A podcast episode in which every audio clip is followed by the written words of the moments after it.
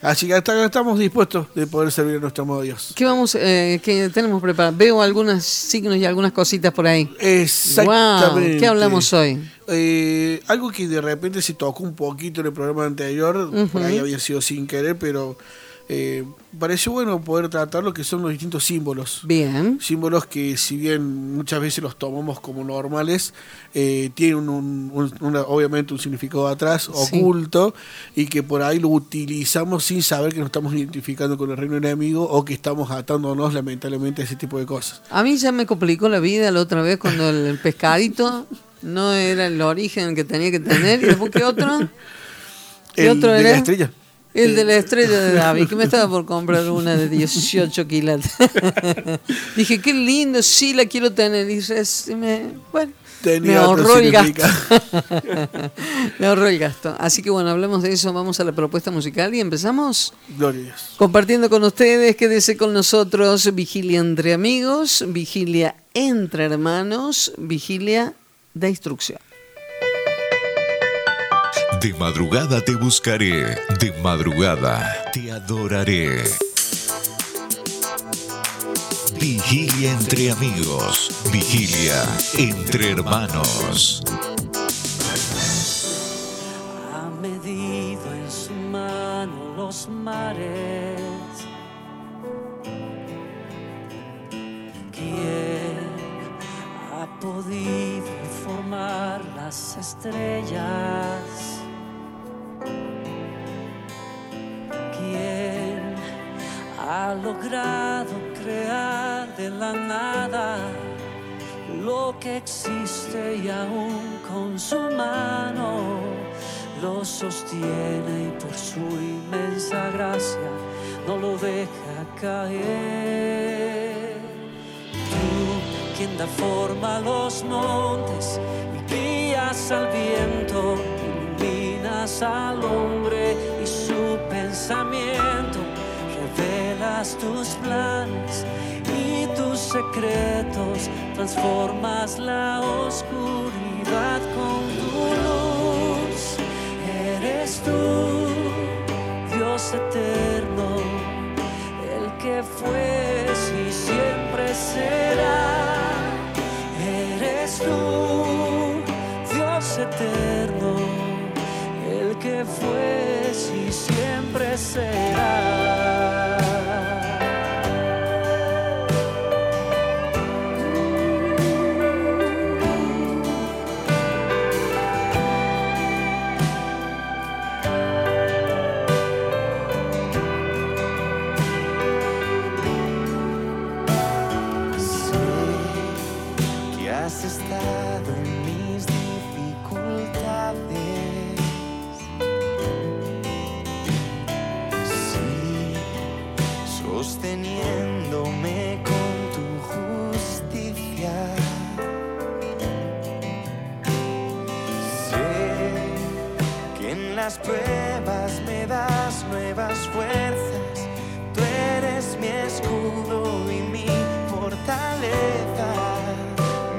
Sostienes con tu inmensa gracia, no me dejas caer. Tú, quien da forma a los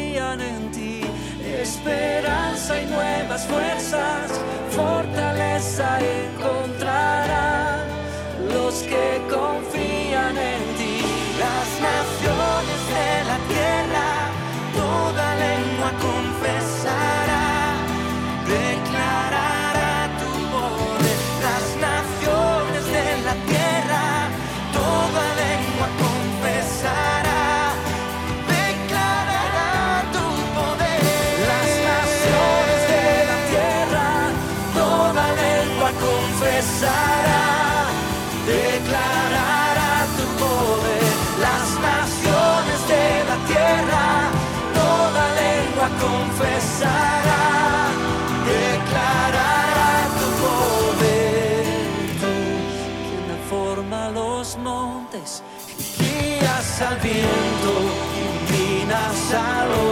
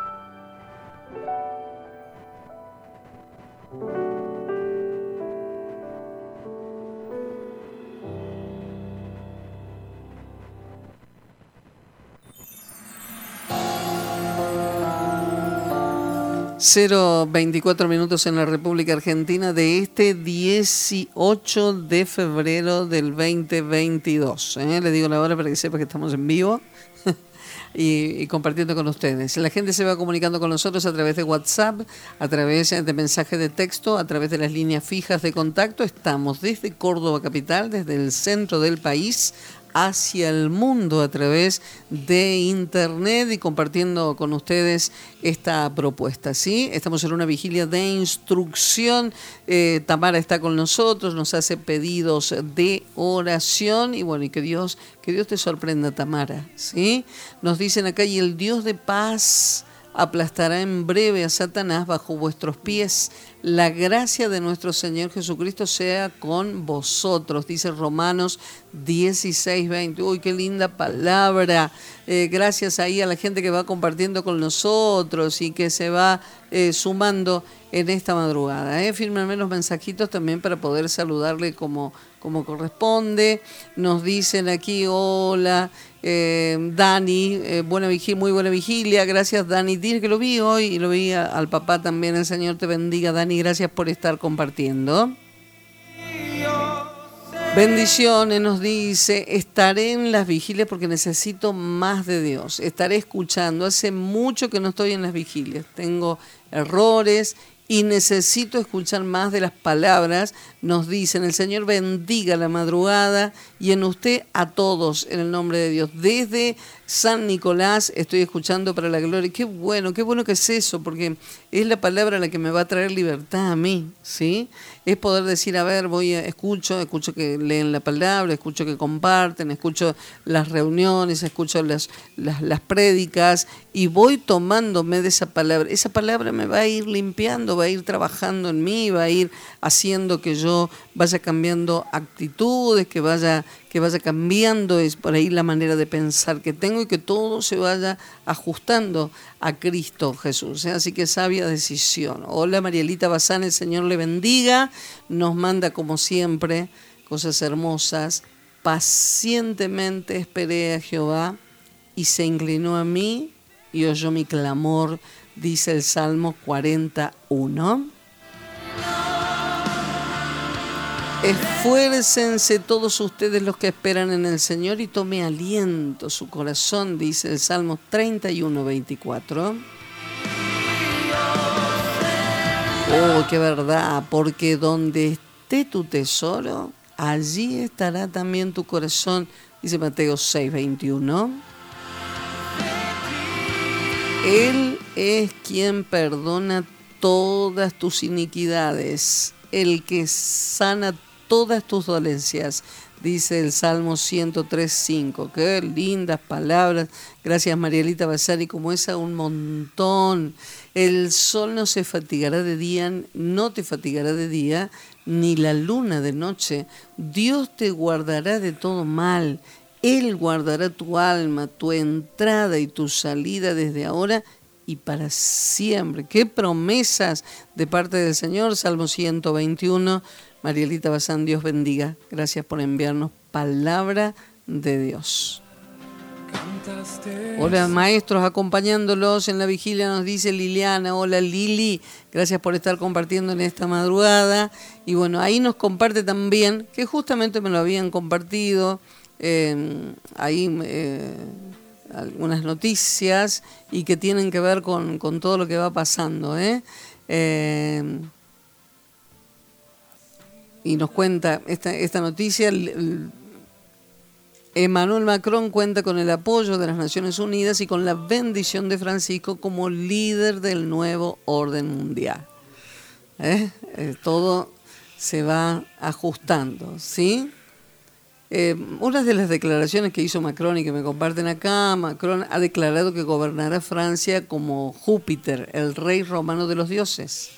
Esto coincidió poco después de varios funcionarios dijeran a los medios de comunicación que su proceso de pensamiento era demasiado complejo para que los periodistas lo entendieran. Y convocando a poco tiempo de haber tomado la presidencia a más de 900 políticos de ambas cámaras del Parlamento francés, a un raro congreso en el Palacio de Luis XIV, el Rey del Sol, en Versalles, amenazó con invalidar a los legisladores con un referéndum si intentan frustrar las reformas que él desea imponer a las legislaturas. ¿sí? Algunas de las cositas, ¿sí?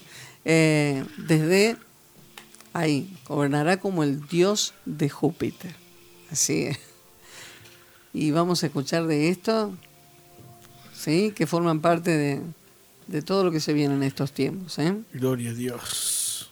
La verdad que sí, ¿no? Es, parte, es parte, y se tiene que volver, como dice la palabra, ¿no? Es que cuando habla en Apocalipsis, ese que es, eh, que era y que ha de, que ha de venir, eh, se tiene que levantar. Recuerdo una predica del, del siervo Gille, donde hacía comparación de esa Roma que tiene que volver a levantarse y ellos justamente tenían esos dioses, ¿no? Júpiter y demás tenían como dioses ese tipo de cosas. Así que es el mismo espíritu, el mismo espíritu que tiene que terminar levantándose en estos tiempos. Así que bueno, un motivo más para gozarnos de que la venía está cerca.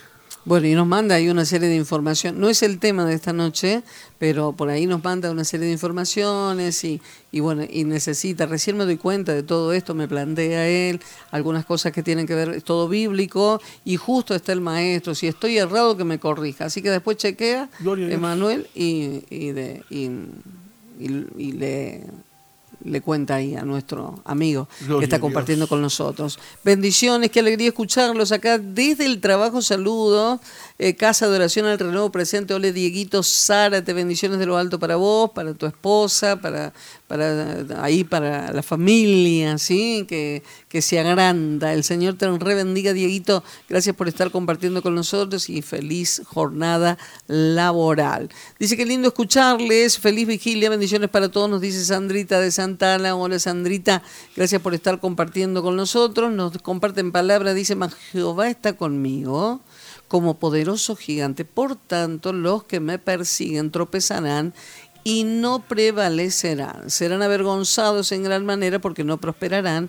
Tendrán perpetua confusión que jamás será olvidada. Oh, Señor. Qué hermoso. Así que bueno, eh, bendiciones ahí para el maestro también, eh, de parte de Sandrita de Santa. y comenzamos, ¿le parece, maestro? Pero por supuesto, por supuesto. Eh, arrancamos entonces con, con, lo, con, lo, esencial, digamos, que es la palabra de Dios justamente, citando versículos claves para todo lo que es esto, lo que es simbología, ¿no? Todo lo que son símbolos que muchas veces eh, sin querer, muchas veces por ignorancia, ignorancia en el buen sentido de la palabra, ¿no? Ignoramos eh, el significado de, algunos símbolos eh, y los tenemos puestos. Esto me llamó mucho la atención hace muchos años, que es cuando hice por primera vez este estudio. porque veía muchos chicos en, en la adolescencia, en la adolescencia, eh, usar símbolos, y en ese momento el auge, el auge era sacarse fotos tapándose un ojo. Que había salido distintas, distintos músicos y cantantes famosos de, de, música secular, por supuesto, eh, que tenían eh, como característica este distintivo, ¿no? De taparse un ojo y un ojo abierto. De hecho, hay una que por supuesto no nombro para no darle popularidad, eh, que sacó un CD de ella, que eh, enfocándose el solo ojo. Eh, estaba por supuesto en auge el famoso Gran Hermano, que el símbolo era un solo ojo y demás. Entonces, me pareció llamar mucho la atención esto y lo veía muy reflejado en los chicos y los adolescentes alrededor nuestro. Y, bueno, gracias a eso empezamos, por eso vine un poquito con el machete, porque hace tanto que no quería hacerle los datos, digo, por las dudas lo llevo el machete para no errarle mucho. Eh, y bueno, justamente la intención de eso era poder eh, eh, alcanzar a, los que por ahí, por ignorar, no, no sabemos y tenemos este tipo de cosas en nuestra casa.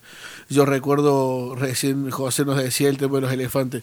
Recuerdo mi abuela, mi abuela tenía en, la mesa apenas entrábamos mm. tres elefantes, uno más chiquito que el otro, o sea, el grande, el medio y el chiquito, y a todos recuerdo que le ponía el billetito de dos pesos en la entonces, eh, por ahí uno, uno dice, bueno, es un adorno. Sí es un adorno, pero tiene un trasfondo.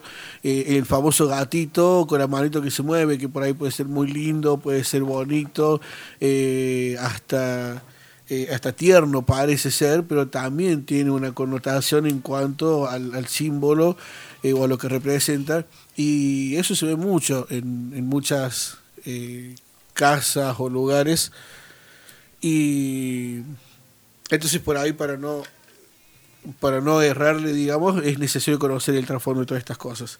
Entonces, bueno, ese, esa es la idea. Esa es la idea, poder presentarnos. La palabra nos habla clarísimo en Éxodo capítulo 20, versículo 4. No te harás imágenes, ni ninguna semejanza de lo que está arriba en el cielo, ni abajo de la tierra, ni en las aguas debajo de la tierra. No te inclinarás a ella, ni la honrarás, porque yo soy Jehová tu Dios, fuerte, celoso, que visito la maldad de los padres sobre los hijos hasta la tercera y cuarta generación de los que me aborrecen. Y después podemos leer en, en Levíticos capítulo 26, versículo 1, dice, no haréis para vosotros ídolos, ni escultura, ni os levantaréis a estatua, ni pondréis en vuestra tierra piedra pintada para inclinaros a ella, porque yo soy Jehová vuestro Dios. Entonces, sabiendo que a Dios eh, bajo ninguna circunstancia nos llevó ni nos mandó a tener símbolos, ni estatuas, ni nada, absolutamente nada, la palabra es clarísima. Él no quiere que tengamos ni participemos de ninguna imagen de lo que está en los cielos, en la tierra, ni debajo de la tierra. Entonces, partiendo, digamos, de esa premisa, podemos eh, evaluar los distintos símbolos y pensar, por ejemplo, uno que se utiliza mucho, que es muy común, generalmente estampado en remeras, estampado en mochilas y demás, es el famoso símbolo de la paz. Y por ahí eh, hay chicos de, pueblo cristiano que lo utilizan porque muchos dicen, ah, es el símbolo de la paz, el símbolo de la paz o la paz y amor y no saben por ahí cómo se originó realmente eso. Eh, fue un movimiento revolucionario hippie que nace en los Estados Unidos, donde eh, el, factor fundamental del movimiento era el consumo de droga.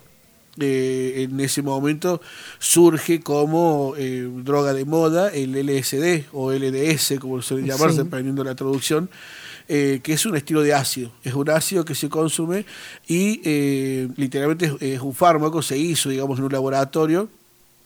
Y el primer contacto que tuvo con el ser humano fue a través de, eh, de la mano. El, el, médico que estaba trabajando con esto, sin querer, lo toca con la mano, sin guantes, sin protección alguna, y comienza a experimentar alucinaciones cuando vio que esto producía también, digamos, un, eh, a nivel hormonal una relajación, está muy relacionado con la parte, eh, digamos, de, del óvulo del, cerebro que eh, trabaja la parte, Gloria se fue el nombre ahora, pero lo que es la excitación, el estado de excitación. Entonces, claro, cuando lo sintió así, y bueno, vamos a probar ingiriéndolo, cómo, cómo, qué resultados da. Y empezó él unas pruebas tras otras eh, y empezó a alucinar, a ver cosas, a modificar el regreso a su casa a través de lo que es la eh, en bicicleta, él cuenta que volvió a su casa en bicicleta y empezó a ver cómo los árboles lloraban, el rostro de las personas cambiaba literalmente, ya no era el de una persona, era de, se deformaban. Entonces es, es, un alucinógeno muy fuerte, en pequeñísimas dosis es muy fuerte. Es más, a tal punto de que una dosis puede permanecer en el cuerpo por más de 24 o 48 horas. O sea, eh, que aquí vamos con esto, que era tal el consumo que ellos con una dosis pueden estar 24 o 48 horas drogados en ese estado de éxtasis. Eh, y eso, digamos, era una de las cosas que más promovía este movimiento hippie. ¿Por qué se llega el símbolo? ¿Cómo se llega a ese símbolo? Eh, cuando, cuando eh, digamos, lógicamente empezó a promoverse el tema este de la droga, que los primeros que lo, formalizaron fueron los hippies, eh, le empezaron a vender eh, por Estados Unidos, se comienza, por supuesto, a restringir, es decir, porque había personas que, claro, ya empezaron a alucinar y empezaban a ponerse agresivas. Se pasaban, digamos, de, la dosis que correspondía, entonces ya los llevaba a ponerse en un estado agresivo, buscaban matarse, otros se deprimían a tal punto que se tiraban a los trenes, empezaron a ver toda la parte negativa de esa droga, ya no era un alucinógeno normal, sino que empezaron a ver la realidad sobre ese tipo de drogas.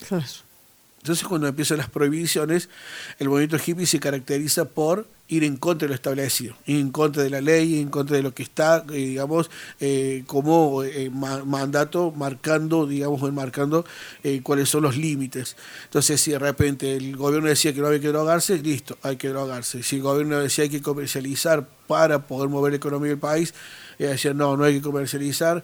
Eh, por eso vieron que muchas veces los representan en dibujos, en demás eh, cosas, como que eran, eh, perdón la expresión, pero como que eran sucios o demás. si bien ellos consideran que eran natural o, naturalistas, era porque no querían promover el mercado consumista. Entonces, si no podés comprar jabón, no podés comprar ropa, no podés comprar, tenés que tratar de ser lo más natural posible para no poder dar aval a las grandes fábricas, las empresas. Entonces, en todo ese movimiento, eh, lógicamente, la iglesia, digamos, que predominaba, la, religión que predominaba en Estados Unidos en ese momento como religión oficial era el cristianismo. Eh, especialmente la parte protestante. Entonces, por supuesto, tenía que ir en contra de lo establecido, en contra de lo que ya se estaba como una norma fija, una norma eh, ya establecida. Entonces dicen, bueno, vamos en contra del Estado, vamos en contra del consumismo, vamos en contra de la iglesia. Y es eh, ahí en un momento cuando se, eh, ya, obviamente a todo esto ya había mucha gente que se enriquecía a, causa del movimiento de la droga, el, gran movimiento que tenía, y se, se deciden de hacer una reunión, a ver si lo encuentro rápido acá para hacer el nombre nomás, un festival en Wood, eh, Woodstock, en 1969 y se reúnen más de 40.000 personas. Ellos esperaban un total de 3.000, 4.000 personas cuando mucho y cuando se dieron cuenta que promovieron una multitud de 40.000 personas para un recital donde iba a haber eh, LSD eh, gratis prácticamente para todos los que quisieran estar y vieron el gran movimiento que, que hubo, se sorprendieron, no estaban preparados para esa capacidad. Sí justamente en ese, en ese eh, digamos, festival que iban a ser tres días de amor y paz, estaba convocado literalmente así el lema, tres días de amor y paz, por eso es que se le termina poniendo el símbolo de la paz, eh, y hacen este símbolo. ¿Qué representaba el símbolo? La cruz invertida, por supuesto, hace referencia eh, a una burla a lo que es la persona de Jesucristo.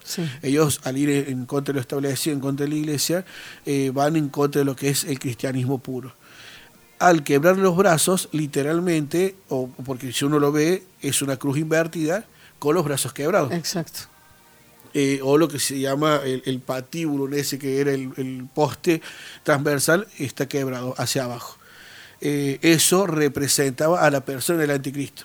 Sabemos que por la palabra de Dios, en el libro de Isaías, eh, si me recuerdo, Isaías 14, dice eh, que subiste los cielos intentando ser semejante al Altísimo. Entonces siempre Satanás intentó imitarlo. ¿Qué pasa? Satanás no lo iba a imitar con la cruz tradicional, porque sabía que para el cristianismo es representativo de Cristo. Entonces, eh, se representa él, se autoproclama, se representa dentro de lo que es esta ideología como una cruz invertida de brazos quebrados. Porque sabemos que las profecías de la Biblia decían o dicen de que no iba a ser quebrado ninguno de esos huesos, más sí descoyuntados. En Isaías, eh, si mal recuerdo, 53. Entonces, eh, justamente en base a la Biblia, ellos hacen este tipo de símbolos.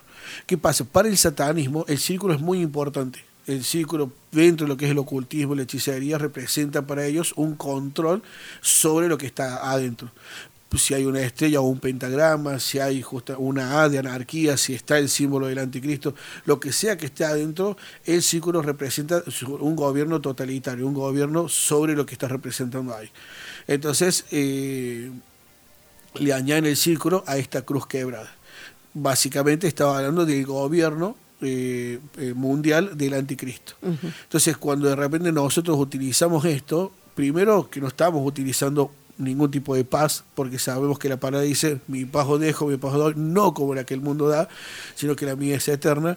Y después eh, que en el libro de Juan, si mal no recuerdo, 14.27 habla de que tenemos que guardar nuestro corazón en completa paz pero la paz del Señor. Sí, sí. ¿Por qué? Porque el corazón manda la vida según el libro de Proverbios. Entonces, eh, son pequeñas cositas que Satanás las sabe y de ahí busca que alguno tropiece. Utilizando un símbolo, después no encontramos paz, no hayamos reposo, no pasa y empieza la, ¿Qué pasó? ¿Por qué pasa esto? y es que hay una atadura. Uno podría por ahí parecerle loco, para decir, bueno, esto es medio, se están yendo a los extremos. Eh, en, en, persona, por ejemplo, mi hermano lo vivió. Mi hermano... Eh, eh, se, recibió de la Fuerza Aérea aquí en Córdoba y le dan destino Palomar, en Buenos Aires. Él le gustaba dibujar mucho, dibujaba muy bien, le gustaba dibujar rostros, caricaturas. Todo eso dibuja un, un eh, un, bueno, un personaje de manga y anime, para no dar nombre ni, ni publicidad, un personaje de manga y anime que eh, uno sabe que hacía referencia a muchos demonios y demás cosas. Pero como para él era una inocencia, era un dibujo, le había salido bonito estéticamente, le había salido muy parecido al original, lo guardo. Cuando él, logra, cuando él se casa, ya allá en Buenos Aires, por supuesto, estaba justamente en medio que se asistió a una iglesia, no asistía, ya había pasado, digamos, un par de años allá sin poder asistir, todavía no estaba la iglesia de Medellín en Buenos Aires, entonces, eh, digamos, es como que él entró, digamos, en un estado de letargo espiritual y que, claro, ¿qué pasó? en una de las noches, ya casado, ya eh, durmiendo en su casa junto a su esposa, empiezan a sentir ruidos en el ropero se, le, se levanta, él tenía base, base, muy buena base, porque tuvo muchísimos años en el ministerio, eh, de hecho fue, llegó a ser capitán del grupo adolescente, entonces sabía él lo que era. La esposa no entendía mucho porque pertenecía a otro ministerio donde no había liberación ni nada, pero ella lo despide y dice, Jorge, Jorge, eh, él se llama Jorge Mariano, la esposa le dice Jorge, lo llama por el primer nombre, y eh, le dice, siento ruido, siento ruido, y él empieza a sentir ruidos también, algo se movía, algo se golpeaba, hasta que se le abre la puerta. Entonces ahí él eh, se levanta, empieza a orar, orar, orar, y sale volando el dibujo, y cae a la cama, de la nada. Entonces eh, ahí entiende él de que ahí está el problema, que él estaba abriendo una puerta a ese espíritu que se estaba manifestando en ese momento porque él mismo estaba guardándolos voluntariamente. Entonces como sabemos que toda la parte espiritual se mueve por, por un medio legal, entonces, si nosotros voluntariamente accedemos a este tipo de símbolos, accedemos a este tipo de caricaturas, manga y anime especialmente, que son todos dibujos, sabemos que vienen japoneses y chinos, eh, estamos abriendo puertas grandísimas al enemigo por supuesto, en, lo que cada uno representa. Entonces, eh, él terminó rompiendo el dibujo, tirándolo, orando, y, ahí recibió la paz eh, en su hogar. Y a partir de ahí dijo, nunca más me vuelvo a dormir en lo espiritual. Empezó a asistir, gracias a Dios, encontró una iglesia muy buena, donde hay liberación, lo que dice la palabra, sanidad, liberación y conversión de almas. Lo esencial, ¿no? Entonces, eh, notó Diga, diga, diga, diga. Eh, notó, digamos, el cambio. Por eso tratar este tipo de cosas no es que no estamos yendo a los extremos, sino que simplemente estamos hablando dentro de una legalidad espiritual, eh, no caer en, en, el error, porque la palabra es clara.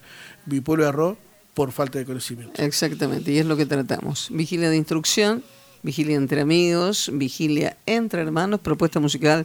Ya volvemos. Te saltamos, Dios. Te saltamos.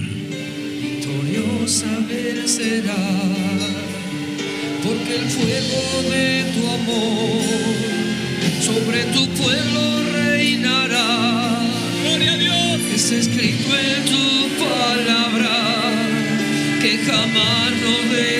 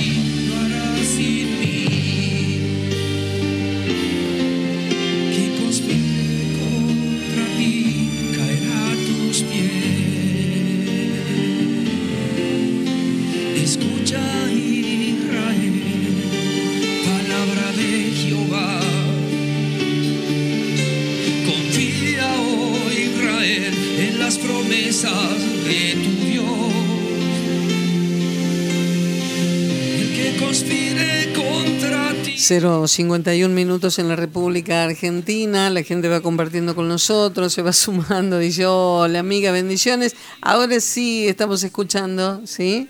Ahora sí. Eh, saludos para Emanuel, sabio en sus enseñanzas. Bendiciones a toda la mesa de trabajo. Gracias por estar compartiendo con nosotros, Martita Llanos. El Señor te rebendiga. Y como siempre, la primera, ¿y quién fue? Isabel Camucardi. Saluda a todo el equipo, ¿eh? el programa. Así que gracias, Isabel, por estar compartiendo con nosotros y sumarte en esta noche. Y me quedo, antes de que entremos, no sé si lo va, pero me gustaría, o lo va a hacer después, si, tenemos el significado de los elefantitos como para cerrar eso. Ah, gloria a Dios. ¿Eh? Ahí está porque lo quieren escuchar. Y bueno, la gente que por ahí tiene eso como que...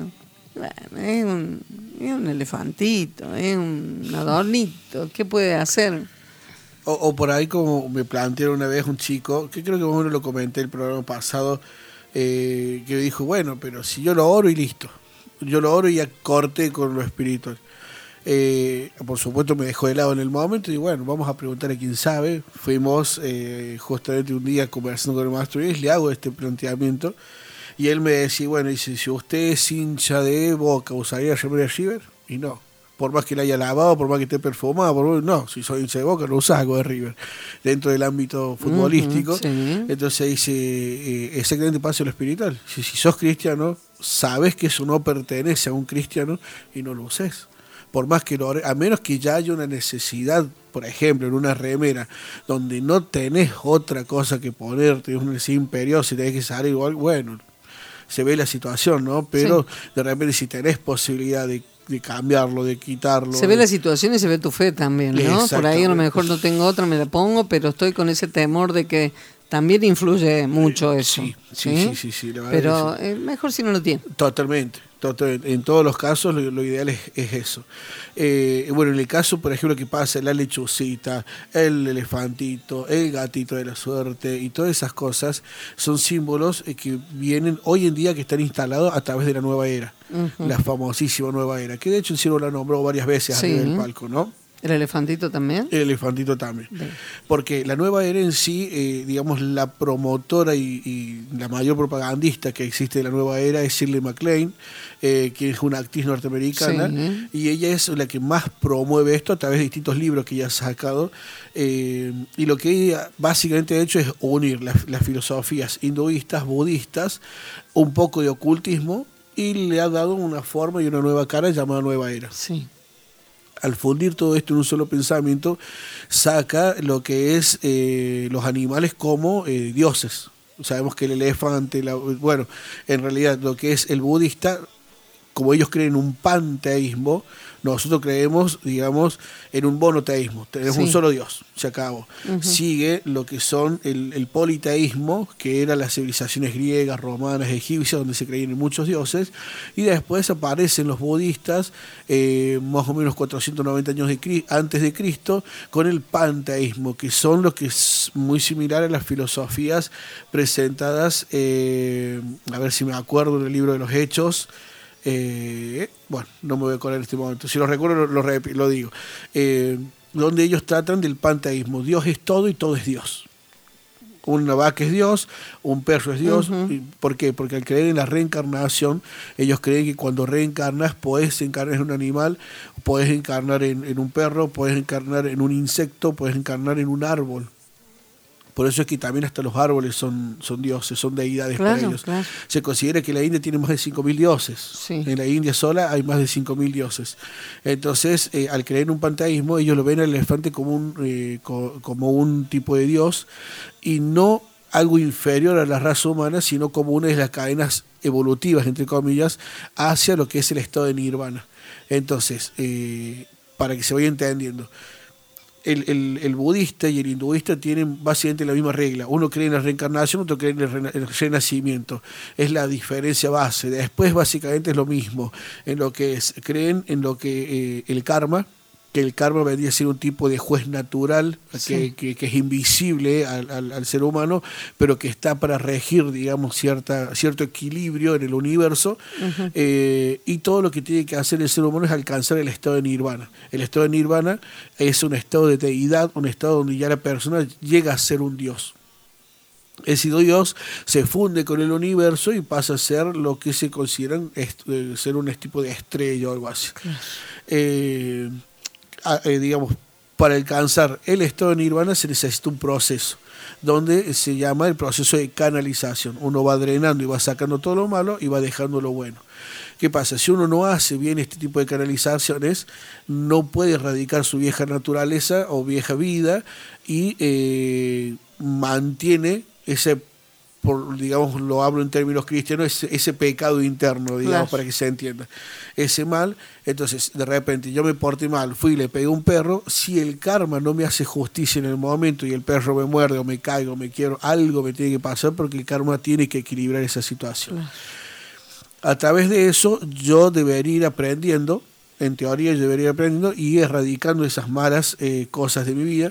Si no lo radico, una vez muerto, el karma me determina en qué tengo que volver a renacer o reencarnar. Por ejemplo, fui malo en esta vida, soy ser humano, listo, vuelvo para atrás en la cadena evolutiva. Soy un insecto, o soy un perro, o soy... Si de repente fui bueno, bueno, mi próxima vida seré otro ser humano, pero millonario. Y así, quiere decir que soy, estoy mejorando en cuanto a mi parte espiritual. Claro. Entonces, por eso, digamos, tener ese tipo de animalitos y demás es complicado. ¿Por qué? Porque estás idolatrando a un dios. Literalmente, dentro de la cultura hindú, eh, ellos, eh, el elefante es un dios que está muy por encima del ser humano en, su cadena evolutiva al estado de nirvana. Eh, entonces, tener, mucho cuidado, porque la palabra lo primero que le a ellas, no te harás imagen ni ninguna semejanza, eh, ni te inclinarás a ellas. Y en Levítico veíamos de que decía, no te postarás ante ellos. Entonces, tener ese tipo de adornos, por más que parezcan inofensivos, por más que sea un animalito, por más que yo lo pueda orar, para romper algún lazo satánico que pueda tener o alguna atadura de origen, eh, está representando a un Dios de base, está representando a un dios hinduista que lo está promoviendo en la actualidad la nueva era. Ahora, yo tengo el, gatito, tengo el perrito, tengo el, el, elefantito, ¿sí? Es mío, yo tengo que romper, yo tengo que deshacer. Ahora, si ese perrito, ese elefantito es de mi papá, de mi hermano, el que yo lo rompa, no hace nada. Me hace acordar el maestro, porque eh, yo tenía, eh, por ejemplo, mi mamá era muy idólatra y ella tenía unas estampitas, unas cosas, y yo cuando las tenía muchísimas, no sé cómo las compraba por mayor. Y yo cada vez que encontraba las iba rompiendo. Y yo rompía, rompía, rompía. Ya le había hablado, pero ya no había aceptado a Cristo todavía. Y las rompía y las tiraba. Y me acuerdo que el maestro Luis me dijo, usted puede romper y tirar todo lo que quiera hay que arrancarlo del corazón. Gloria a Dios. Por eso lo llevo a esto, porque de repente hay una, hay una persona escuchando y que en su afán de decir, bueno, sí, mira, esto tengo en mi casa, lo tiene mi mamá, mañana voy, se lo rompo, eh, y... Totalmente, no va a servir nada no va a servir ella no lo radica Solamente va por ahí, a lo mejor ser una piedrita de tropiezo para el otro. Lo bueno es que el otro pueda saber, ¿sí? Que nosotros podamos llevarle ahí la información porque por ahí pasa, ¿sí? Que de repente yo sé algo, tengo conocimiento de algo y tomo como ese derecho, ah, bueno, listo, esto voy ¿no? a mi tía o donde sea, le rompo esto, no, lo tenés que tirar y, quizás no es lo correcto, ¿sí? Totalmente, me pasó, me pasó justamente en el secundario. En nuestro afán de nosotros por eh, sí, sí, Es verdad, es verdad, a mí me pasó. Eh, yo quería, había una chica, una compañera de la escuela, eh, teníamos muy buena relación en, cuanto al compañerismo y yo veía que tenía una pulserita ahí con un ídolo. Y en, uno de los días me acuerdo, eh, le, digo en forma ya medio, en tono fuerte, le digo, pero sabes que tenés un ídolo ahí que no recitando el famoso salmo, si no me recuerdo, 115, tiene ojos más no ven, tiene oídos más no oyen, boca más no hablan. Digo, ¿qué es lo que hace eso por vos? Y claro, la chica quedó helada, como si no esperaba una reacción así. Y uno de los sábados, hablando con la pastora Selva, le comento. Y me dice, mi amor, dice, usted está muy equivocado con lo que está haciendo, porque dice, usted lo que está yendo en contra de su Dios. Y bueno, me predicó la palabra del apóstol Pablo. Cuando entra ¿no? a Atenas, dice, ese Dios que usted no conoce es el que yo predico. Porque en definitiva la obra es del Espíritu, no Exacto. Entonces uno tiene que se presentar siempre a Cristo como, como Redentor nuestro y que el Espíritu Santo, por supuesto, sea el que hace la obra. Redarguye y convence de pecado. Entonces ahí aprendí y dije, bueno, gracias Señor por sacar ese error de mi vida y nunca más volver en contra de un ídolo de alguien, sino que directamente que el Espíritu Santo lo obra, predicar y orar. Como decía el apóstol Pablo, Pablo sembró, Apolo regó, pero Cristo es el que da crecimiento. Exactamente. Entonces, sí, eh, la verdad es muy buen punto. Muchas gracias por la aclaración. Entonces, así como teníamos eh, ese tipo de, de, animalitos, por ejemplo el gato, el gato vio que está todo el tiempo moviendo la manito. Bueno, ese movimiento de mano está invitando continuamente, entre grandes comillas, a la buena suerte o a las buenas vibraciones hacia eh, donde está. Y, e invita a la gente que pase. Por eso generalmente el gato está en, los locales. Porque es una invitación a la buena suerte y una invitación a las personas que pasen a comprar. Eso, digamos, surge ya, ya en China como una intención de una bienvenida a las personas que compran. Pero sabemos que como parte de la idolatría también esa invitación puede ser para distintos espíritus. Porque vamos a ser sinceros, nadie sabe lo que trae inscrito en chino. Esas inscripciones en China que trae varias letritas, digamos, pues, por así decirlas, tipo tatuadas en su cuerpo, uno no sabe cuál es el significado de todas esas. Entonces, y cada bichito trae una inscripción distinta, no es que son de serie todas iguales. Entonces, eh, también eso hay que tener mucho cuidado. ¿A qué se le está invitando? ¿A qué se está llamando? ¿A qué estamos diciéndole venir para acá donde, donde está ese, ese gato? Eh, y de, entrada sabemos que nosotros no vivimos de suerte, vivimos de bendiciones. Exactamente. Eh, otro, otro de los símbolos, otro de las cosas, por ejemplo, son eh, el, famoso rayito. ¿Me lo dice después de la propuesta musical? Sí, por favor. Estamos compartiendo con ustedes esta vigilia entre amigos, vigilia entre hermanos, vigilia de instrucción, una de la madrugada, tres minutos.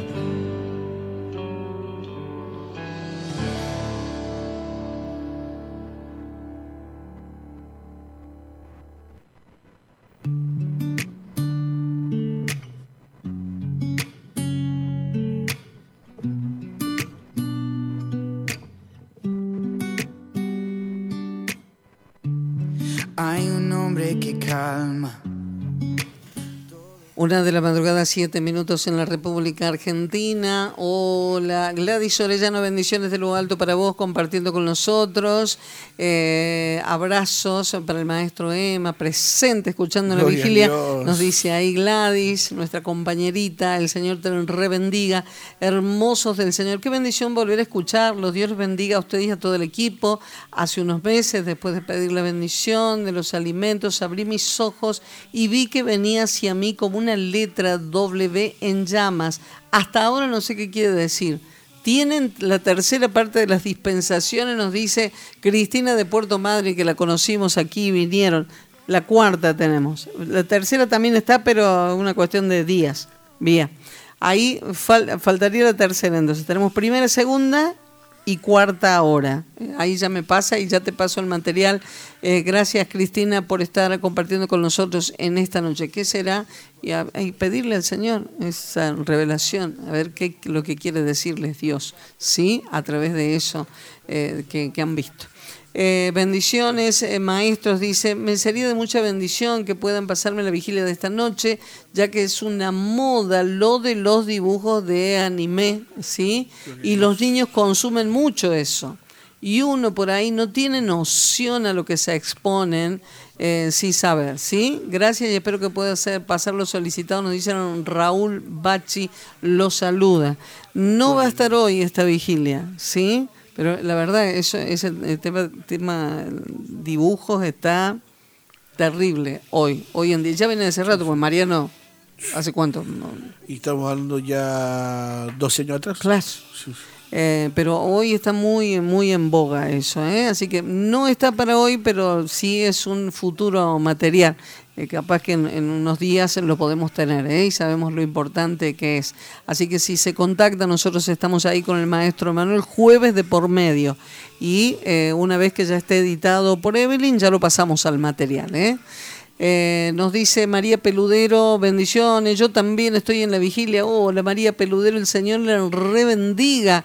Nuestro hermano también agradece que nos había presentado, fue el que nos dio esta información de lo que es Emmanuel Macron, el presidente de Francia, y bueno, y agradece la, aclaración que le hizo el maestro Emma. ¿eh? Bendiciones presentes en esta vigilia. Queremos enviar bendiciones a los privados de libertad en Bower, cárcel de hombres, mujeres que escuchan la 109. Le compartimos esta palabra poderosa a Lautaro y sus compañeros. Isaías 61, 1 y 2, al MD 1 a 3 a 4, fuerzas sigan tomados de la mano del Altísimo, dice la familia Menéndez, ahí compartiendo con nosotros, hijo, te amamos, fuerza, ahí la gente que se va sumando. Silvita querida, muchas bendiciones, estamos escuchando la vigilia desde Neuquén con los jóvenes de este lugar, las más ricas bendiciones, nos dice Dani Pérez. Tremendo, Hola, Dani. Un abrazo enorme para Emma, que Dios los bendiga y abrace siempre. Gracias, Dani, por estar. Qué bueno, pues los chicos podrían decir, che, estamos acá en Neuquén, estamos paseando, estamos disfrutando. ¿Para qué vamos a escuchar la radio? Estamos, ya vamos a volver. No, están Gloria a Dios. Gloria a Dios. Así que les abrazamos a él y a todos los que están con él. Eh, nos dice bendiciones, Silvita, a todo el equipo. Hermosa la vigilia y las enseñanzas. Dios bendiga a los amados siervos Raúl y Viviana, a toda su hermosa familia, a los pastores Marcelo y Betty y a toda mi familia. Les amamos Adriana Sánchez y familia Estrada, Neuquén también, por supuesto. Hola Blanquita Fraga, el Señor bendiga. Dice gracias por otra vigilia más, poder escuchar tanta enseñanza de nuestros maestros. Bueno, nos hace unos pedidos de oración. Bien, Blanquita Fraga, el Señor rebendiga. Ahí ponemos tus pedidos. Nos dicen aquí, gracias Padre por un día más de vida, por cuidar siempre de mi marido, de mis hijos, en el nombre de su esposo, Lucas Báez. Eh, lo dejamos ahí, sabemos que están en las palmas de sus manos, que siempre lo guarde. Y una buena noche para cada uno de ellos. ¿eh? Ahí le dicen eh, Hanna y Milagros. Así que tenemos ahí la gente que nos dice, yo soy una quien creía en el elefantito, en el elefantito blanco. Quien decía mi abuela que había que ponerle un billetito en la trompa tenía que ser un billete color, eh, tenía que ser un elefante de color blanco. Todavía los tengo. ¿Qué tengo que hacer? Fue de mi abuela. Yo amaba a mi abu y no tiraría algo que ella me obsequió. ¿cómo haría? Eso ya corre por... Dios. Una decisión personal. Sí, sí, sí, pasa por una decisión personal, sabe lo que significa. Ahora que sabe lo que significa, una cosa es desconocer. Una vez que sé, la decisión sigue siendo suya. El consejo, nosotros que le podemos decir, ¿qué haría yo? Y yo los tiro. Si mi abuela, a mí lo que me queda de mi abuela es el cariño, lo vivido, y a lo mejor tiene otros obsequios que no tienen esta carga espiritual pero pasa por su decisión. ¿eh? También el enemigo es astuto, ¿no? Aprovecha ese tipo de situaciones para poder atar. Exacto. Yo me acuerdo que cuando tenían ciertas cositas, a mí me, justamente porque me los había regalado eh, gente eh, muy, muy apegada a mí, yo decía, a ver cuál... me hace acordar las prédicas del siervo cuando por ahí decía hay algunos ahí por ahí ídolos que son como vengativos, hay algunos. Entonces yo decía, uy, no, y si me pasa algo, decía, si lo rompo, es como que me costó. hasta que uno toma la decisión, pero es, es personal, ¿sí? Es personal. Eh, que sea el Señor el que redarguya en su corazón. La convicción tiene que venir siempre del Espíritu Santo de Dios. Usted no tiene que tener lugar a dudas. Porque nosotros le decimos esto, usted tiene ese obsequio, no lo quiere romper y mañana, lo, uy, sí, lo rompí porque me dijeron, no, no, no, no le dijimos que lo rompa. Usted tiene que hacer lo que el Espíritu Santo le guíe. Gloria a Dios, totalmente. Creo que las prédicas del cielo hemos escuchado lo que se esconde detrás de, muchas eh, de estas eh, imágenes y cosas e ídolos, entonces, pero que el, Espíritu redarrulla, ¿sí? Es nuestra oración. Eh, nos dice el Espíritu Santo les abrace a todo el equipo, a Emma, a Nati, a los pequeños Isaías, Elías y Eliseo. Oh, qué, ¿Qué tal, eh? Marielita Bazán. Dice, me pasa la dispensación 3, 4, son de mucha bendición. Saludos del maestro. La próxima semana va a estar en vigilia en Argüello. ¿Anda por Argüello la semana que viene? Andamos por Argüello, sí, ah, sí, sí. Bien, ahí Susi, Susi que ya seguramente va a ir a hacer una escucha allá en Argüello. Bendiciones, soy José Herrera de Unquillo. Le cuento que hoy fui a verla a mi madre. Ella es parapsicóloga y volví un dolor de cabeza, dice. Y sí. Gloria a Dios. Gloria al Señor. Pero eh, hay que tener también en cuenta por ahí aquellos que todavía no le resplandeció la luz del Evangelio, ¿no? Totalmente, totalmente. No hay, no hay nadie que no pueda eh, convertirse, pero que sea Dios guiándole. Eh, tengo una remera. No, eh, a ver, vamos a hacer la salvedad, porque por ahí tenemos, tenemos remeras, tenemos cosas, tenemos adornos en casa que no tienen que ver con culto, ¿sí?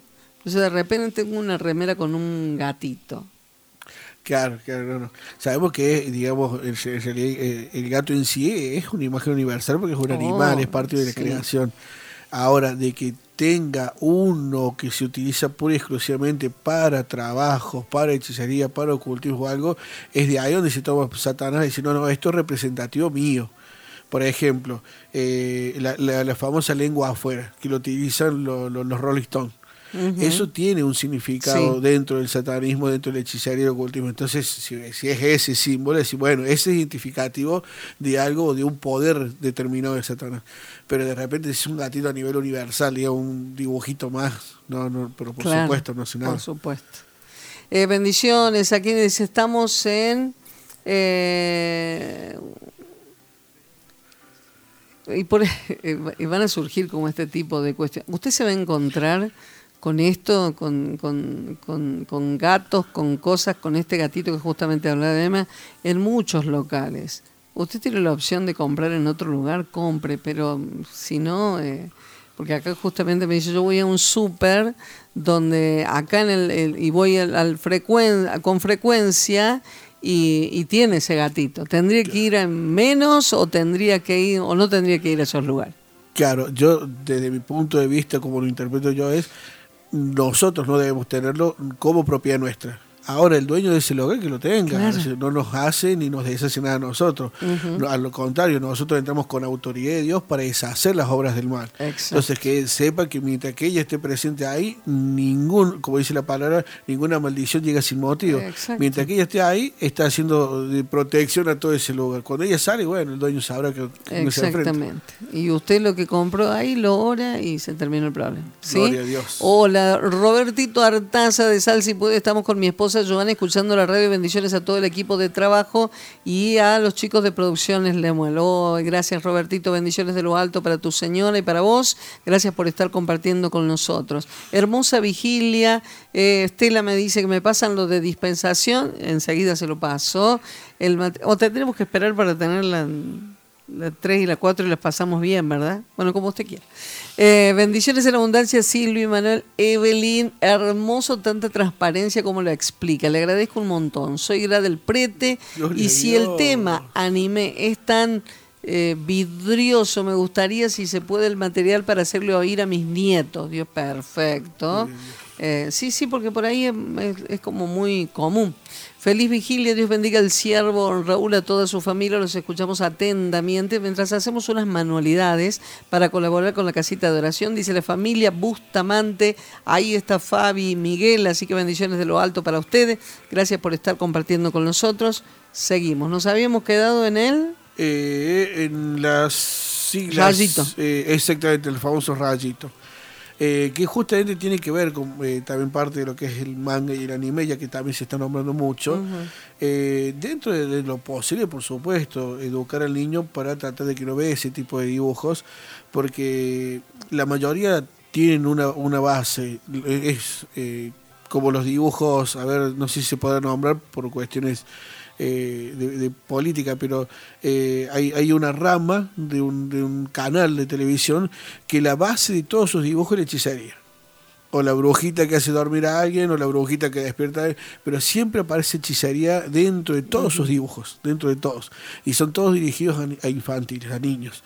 El manga y el anime. Es que las películas más lindas que tenemos para niños. De la historia, ¿sí? Hace cuántos años. De, de, Walt Disney, por ejemplo. Exactamente, ese.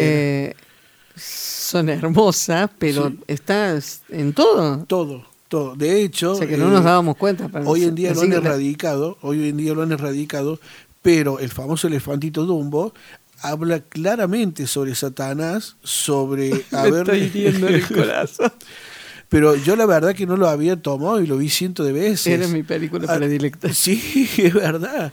Hasta que un día me senté, cuando quise hacérsela ver a mis hijos, cuando él toma vino, se, se, se, borracha el elefantito que es tan tierno, él habla, él habla, él canta, cuando empiezan a aparecer los distintos elefantes rosas, él dice, y le tiré la cola al, al primo de Satanás. Literalmente esa es la frase. Y por eso vino él enojado y empieza a hablar de, la aparición de Satanás sobre él, que son los elefantes rosas, esas alucinaciones. Y cuando uno empieza a ver y de repente se ha leído un poquito sobre lo que es la desintoxicación de las personas de recuperación en adicción y demás, ese elefante rosa lo han visto casi todos. O sea que es parte, digamos, dentro de lo que le está viviendo el, elefantito ahí tan tiernamente. Literalmente le ha aparecido muchísimas personas que se están curando de algún tipo de adicción y demás, ese tipo de demonios o espíritus inmundos que se le aparece en forma de elefante y la mayoría de las veces intentan hacer lo que aparece en el dibujo, intentan aplastarlo. Por eso muchos huyen, se desesperan y, claro, ver semejante cosa que te quiere aplastar. Entonces, eh, y, yo la verdad que lo pasé desapercibido tantas veces a esa canción y que hoy eh, casi que no se consigue, no se puede ver y la adaptación nueva de la película actual lo ha cambiado no la trae esa parte. Ah. Trae la melodía, todo bien, pero no sale el, la, la, el, la, parte de la letra, digamos, de esa, de esa música. Entonces es impresionante cómo manipulan eh, todo este tipo de cosas. Y todo lo que veamos hay hechicería, la Cenicienta, la Bella y la Bestia, siempre hay la Sirenita, siempre hay brujas y hechicerios, y unos más explícitos, otros menos, más abiertos, más ocultos, pero siempre hay de ese tipo. En el manga y anime también. El manga y anime eh, hace referencia a eso, porque es toda cultura tradicional, digamos, oriental, ¿no? Entonces nos trasladan lo que ellos, sabemos que así como el fútbol es en Argentina una, una, una pasión, por así decirlo, allá son las artes marciales. Y en las artes marciales ves lo que es el kit, ves lo que es la fuerza interna, ves lo que son eh, un, montón de ideologías dentro de su, de su filosofía oriental que la trasladan a sus dibujos que es lógico, es normal. Entonces, cuando nosotros empezamos a ver ese tipo de cosas, estamos viendo, y en muchos dibujos, hablan y es, literalmente eh, distintos nombres de demonios. No, no, no les catiman a eso. No, eh, ellos hablan abiertamente. No es nada subliminal. Para nada. Ya directamente dejan lo subliminal y hablan explícitamente en lo que ellos creen.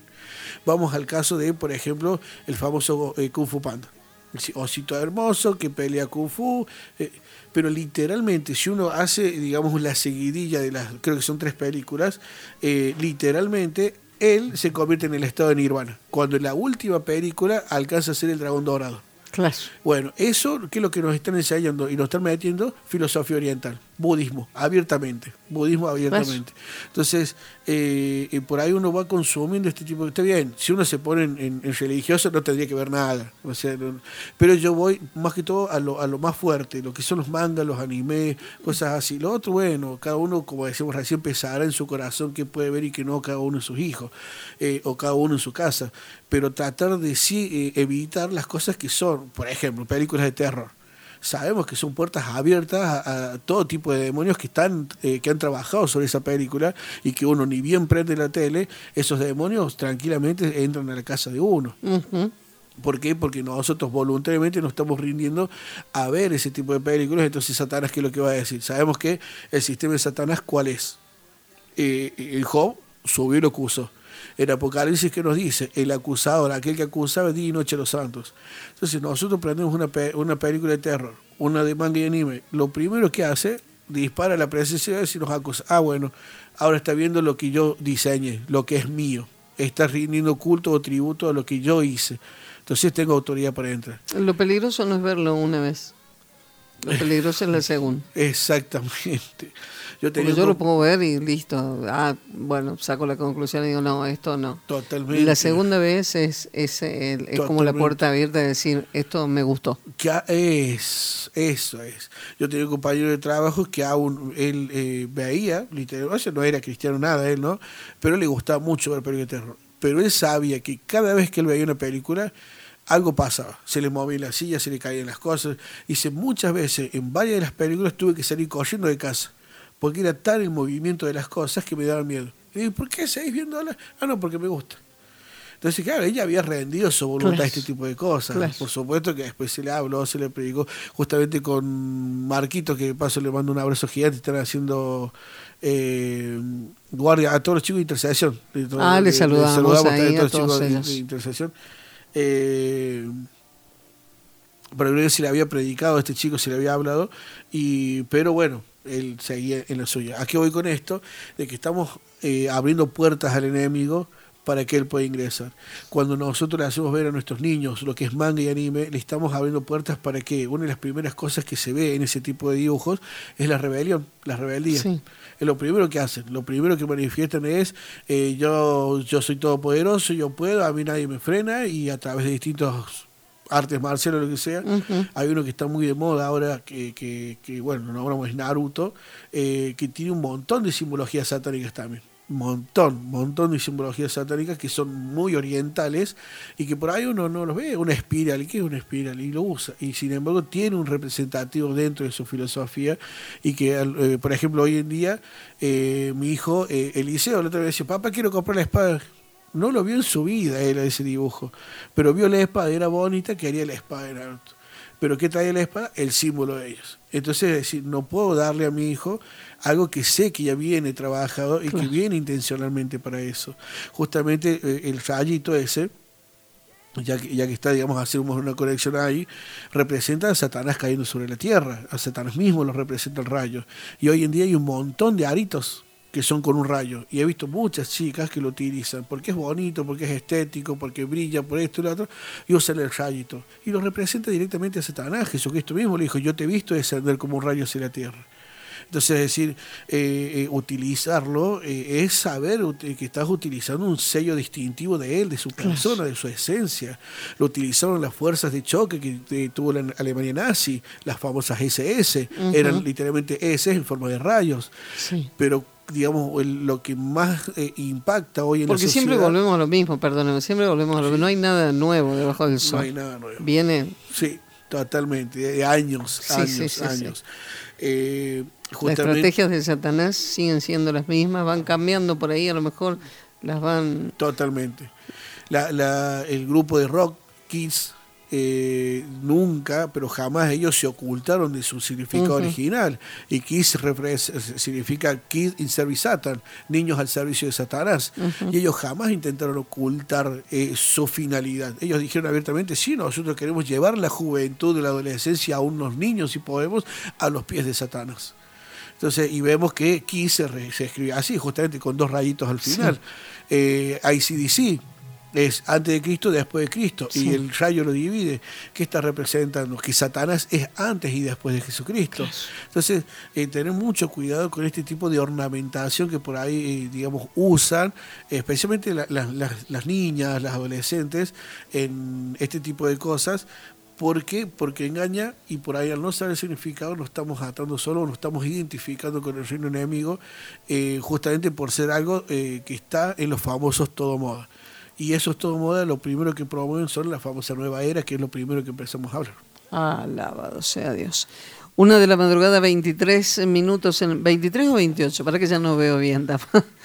una, una 28, compartiendo desde Córdoba, capital, República Argentina, esta vigilia de instrucción. José al 494-2882, 494-2883 y también en el 351-351-4982 la gente va compartiendo con nosotros, prendido a la distancia. Saludos al hombre de Dios y a su familia.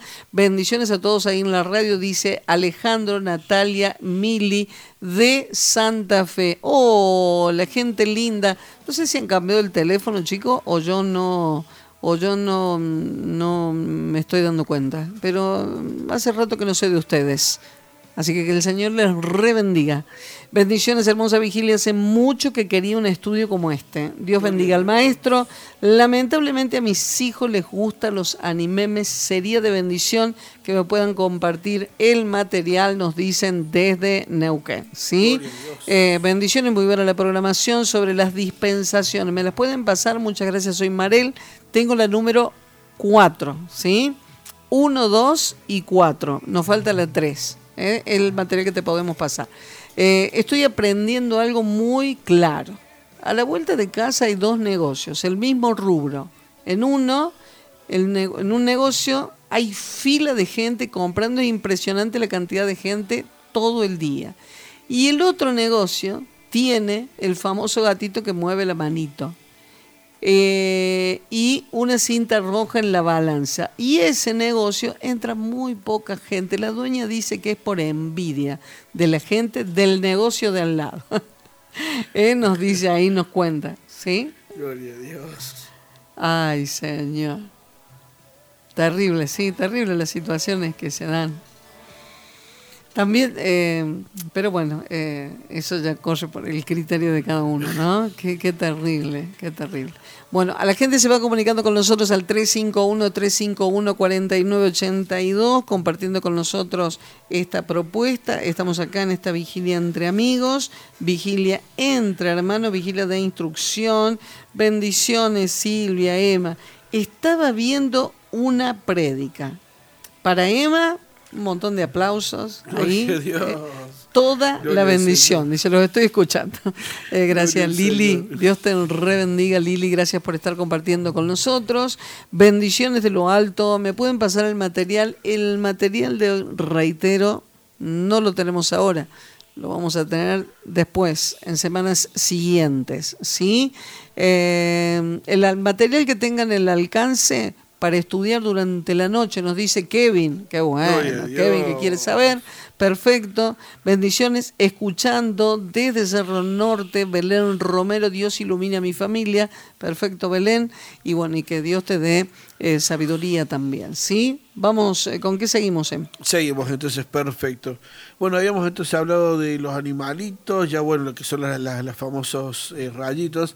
hay uno que es muy común, lo he visto mucho en las cadenitas, como un adorno de las cadenitas, que es como una especie de ají es algo es rojito, parece un ají o un cuerno, le llaman ellos, Ajá, sí. famoso cuernito, que ese también, ese fue, digamos, hace ya muchos años, eh, introducido lo que es el ocultismo a través de los druidas los famosos eh, sacerdotes celtas, que son los pioneros en el famoso Halloween, ellos introducen este símbolo eh, que originalmente le llamaban el unicornio de Satanás, el, el, cuerno de unicornio o el cuerno de Satanás, eh, y la intención de esto era promover la buena suerte eh, dentro de lo que era su, religión. Así que por ahí, mm, digamos, el, el, sentido original de ese ají o, cuernito es satánico. viene ya de los celtas de aquella época, en el momento que se estaba haciendo todo el movimiento Halloween y demás, los mismos druidas, los mismos sacerdotes celtas eran lo que, los que inician con este famoso símbolo. Así que para tener en cuenta también de que es eh, algo a evitar. Eh, bueno, el otro que es muy conocido, es muy conocido. Yo creo que muchos no lo usarán por el solo hecho que, es evidente que es oriental, pero eh, está en todos lados, que es el famoso Jin Yang.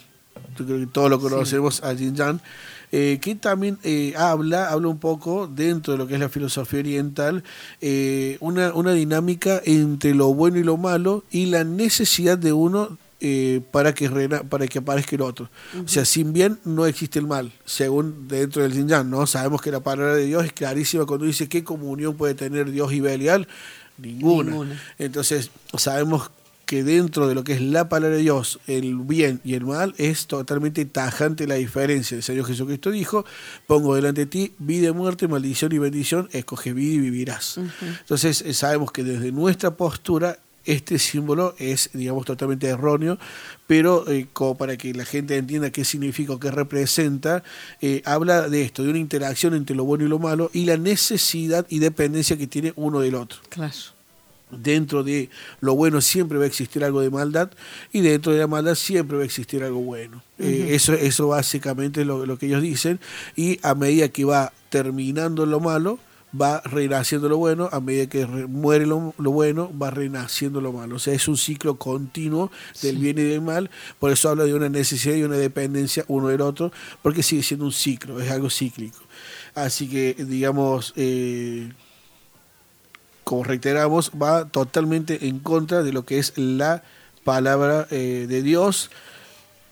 Seguimos avanzando con otros que se van viendo y bueno, ya vamos a llegar lamentablemente a los últimos dos que que tocamos la otra vez. Eh, digo la cita, segunda de eh, Corintios, capítulo 6, versículo 14 al 18, habla de que no hay comunión entre Dios y Belial. Eh, otro, otro de, la, digamos, las cosas que se ven mucho, ya que se está hablando sobre la parte oriental, sobre lo que es el símbolo del Yin Yang, es lo que solemos ver con el tema de astrología el tema del zodiaco, que muchas veces uno agarra el diario y cuando menos te das cuenta te tienta a ver qué es lo que dice ahí el signo, qué es lo que dice eh, Libra, Capricornio, Pisces, qué es lo que dice. ¿En qué me va a ir bien? ¿El amor o la finanza? Entonces, tener en cuenta eso, tener en cuenta mucho eso. Porque, eh, digamos, si uno registra la frase que nos dicen, apenas nos preguntan, ¿vos, vos de qué signo sos? Automáticamente que te están diciendo, te rendís voluntariamente a esa parte o a ese ser o a esa persona. Eh, muchos dicen, no, yo soy de Leo si no, no, vos sos de Cristo. Yo en mi caso soy de Cristo. Muchas veces en el trabajo decían, ¿vos de qué, vos de qué signo sos? Yo soy de Cristo. No, no, no, pero vos tenés que ser de un signo, a ver qué fecha naciste. No, no, yo soy de Cristo. Ahora, si vos querés pertenecer a algún tipo de esos demonios, sos vos, no yo. Eh, ¿Por qué? Porque dentro de la astrología, ¿qué es lo que hacen ellos? Puede ser lo que le dijo la pastora Sí. no, es verdad. Eh, ¿Qué pasó? Ellos dividen literalmente el, el espacio sideral o el universo en 12 partes. Sí. Esas 12 partes están caracterizadas por poder visualizar una constelación. La constelación está, existe, es real, eso no lo podemos negar porque, Sí. digamos, a través de los eh, telescopios se ven que son distintos tipos de estrellas que están, eh, por, ahí, por así decirlo, de una forma determinada, entonces se le da una interpretación de qué es o qué no es o qué puede llegar a ser. ¿Se pueden encontrar las 12 constelaciones? Sí, se encuentran las 12 constelaciones. Ahora, la palabra es clara, no te hagas imágenes de lo que está sobre los cielos, ni en la tierra ni debajo de la tierra. Entonces, que esas estrellas estén, están dentro de la perfección y la soberanía de Dios. Ahora, ¿por qué Él quiso hacer 12? Hay, hay algunos que intentan darle una inter- interpretación eh, yendo desde Virgo hasta Leo, de que Leo representa un león, de que Virgo es una virgen, de donde nace ese león. Hacen toda una historia ahí. Yo no me meto en esa, no le estudio, la verdad que nunca me llamó de parte de Dios la atención como para decir, bueno, me meto. Claro. Lo que sí sé que la palabra es clara cuando dice subió a los cielos intentando ser semejante al Altísimo la parte del segundo cielo, sabemos que tenemos tres cielos, la parte eh, atmosférica, la parte donde están los astros y la parte donde está Dios. La parte donde están los astros literalmente es el reino de Satanás. Él Sí. le dice, él subió a los cielos intentando ser semejante al Altísimo. Listo, ahí están las, huestes celestiales. Sí. Como huestes celestiales, si el cielo está dividido en 12 y se asigna tributo a esas 12 constelaciones, lógicamente cada una de esas 12 partes lo utiliza un principado satánico. Ahora, vemos dos cuestiones si de repente yo me voy a rendir ante el culto, y decir, bueno, yo me, me pongo, por ejemplo, yo, yo soy de Leo, por ejemplo, nací en agosto, soy de Leo, listo. Eh, eh, y yo eh, digo, dejo que, que me caracterice. Entonces las personas que se mane- manejan en, ese, en esa fecha van a tener una cierta cualidad. ¿Por qué? Porque hay un principado satánico que lo está, manifest- que lo está sí. manipulando. Entonces si uno, eh, por ejemplo, va a decir, bueno, son de carácter fuerte. Y sí, porque ese, ese principado satánico te está haciendo tener un carácter fuerte. Eh, son de poca paciencia. Y Claro. entonces, eh, ese es por una parte, digamos, ese es cuando realmente uno se rinde ante ellos y cuando las personas que están trabajando en esa parte del zodiaco, eh, que ya tienen pactos satánicos con ellos Claro. y están generando una influencia sobre la persona. Y después está la otra parte, sobre 40 millones de argentinos. Tirar un horóscopo, a uno le tenés que pegar. Somos 40 millones leyendo el diario y uno tiene que pegar y decir, uy, che, hoy me toca, hoy, porque vamos a ser sinceros, ellos tiran eh, frases al azar, o sea, Claro. tienen frases como, hoy tendrás suerte. Decir, Claro. bueno, pero decime en qué. O sea, si va a ser algo profético, si me vas a estar diciendo algo puntual, eh, por ejemplo, cuando Dios te dice, Dios te va a bendecir, y de repente le clavamos por algo, ese algo pasa, ese algo sucede. Sí. Se te abre una puerta de trabajo, eh, tenés una sanidad, eh, hay una bendición de por medio. Lo- Dios te aclara bien que es. Si uno va a las profecías bíblicas, por ejemplo, eh, nuestro hermano que recién nos tocaba ahí, el libro de Daniel, cuando él habla sobre Daniel, él da características impresionantes de los imperios que iban a venir. Uno, por ejemplo, que, que era de forma de leopardo, y si uno lo, lo- lo examina y lo compara con el imperio griego, es impresionante con la velocidad que avanzó. Entonces, cuando Dios da profecías, las da en forma específicas. Ahora, uno lee el horóscopo y te dan cosas tan amplias que vos decís, a uno de 40 millones le tenés que pegar. Ah, pero ahora, aún si hay alguno que le pega bien, o le pega por decirlo de alguna manera, que le acierta bien, es sencillamente porque tiene ahí un pacto. Exactamente, exactamente. Así, El diablo es diablo. Totalmente, totalmente. Si tenemos esas dos cuestiones, porque por ahí me han planteado decir, che, pero ¿cómo puede ser entonces, si, si es del diablo y no es de Dios, ¿cómo puede ser que le haya acertado tanto? Y el diablo siempre imita. Exactamente. Entonces por ahí tener cuidado con esto. Sabemos que si uno dice soy de tal signo, te está rindiendo y automáticamente ese principado satánico tiene autoridad sobre tu vida. Y va a trabajar, va a trabajar porque primero lo estás, lo estás admitiendo voluntariamente. La palabra es clara cuando dice con el corazón se cree para justicia, pero con la boca se confiesa para salvación. Entonces, si ahora yo no confieso para salvación que soy esclavo de Cristo por amor, y estoy diciendo soy esclavo de tal principio satánico, y él va a hacer uso de sus facultades. Entonces, también tener mucho cuidado con el tema este, que por ahí muchos lo pasan desapercibido o lo toman como gracioso al momento de hojearlo en, digo diario, queda medio viejo el diario, pero uno lo ve en el celular, te llegan notificaciones todo el tiempo. En los programas de televisión. Hoy en día es impresionante, y por ahí sabe pasar, eh, especialmente en cable, eh, uno pasa las 12, por ejemplo, y pasan por uno, cuatro o cinco canales donde están tirando la suerte. O sea, te, leen la suerte, tiran cartas. y... Bueno, y a mí me sabía pasar en una época, de repente usted hacía como bien la diferencia cuando escuchaba a alguien, decía, ah, mira, acá hay un brujito por acá, o alguien, alguno de esos personajes, ¿sí? Sí, sí, Hoy lo tiene que escuchar hablar y un lo están, tienen la Biblia también, ¿sí? Y, los escuchan hablar y lo escuchan hablar un rato largo y después recién se da cuenta, ah, no, este es de otro, tienen eh, un, por ahí un lenguaje que, confunde a la gente. Es impresionante cómo están imitando y cómo están tratando. Bueno, la confusión es hoy en día, por algo se decía que nadie los engañe, ¿no? Hizo tanto énfasis en eso que en estos tiempos nadie nos engañe. Yo tenía un compañero de trabajo que eh, la tía trabajaba justamente con magia blanca, que eh, por así decir, la magia blanca es eh, con la Biblia abierta. Es la buena. es, que, es la buena. es la buena. Es la que deshace las otras. Claro. Señor. Sabemos, por supuesto, que te sacará un chiquitito, pero te mete un demonio mucho más grande, ¿no? Eh, y él me decía, no, no, porque mi tía, que esto, que lo otro.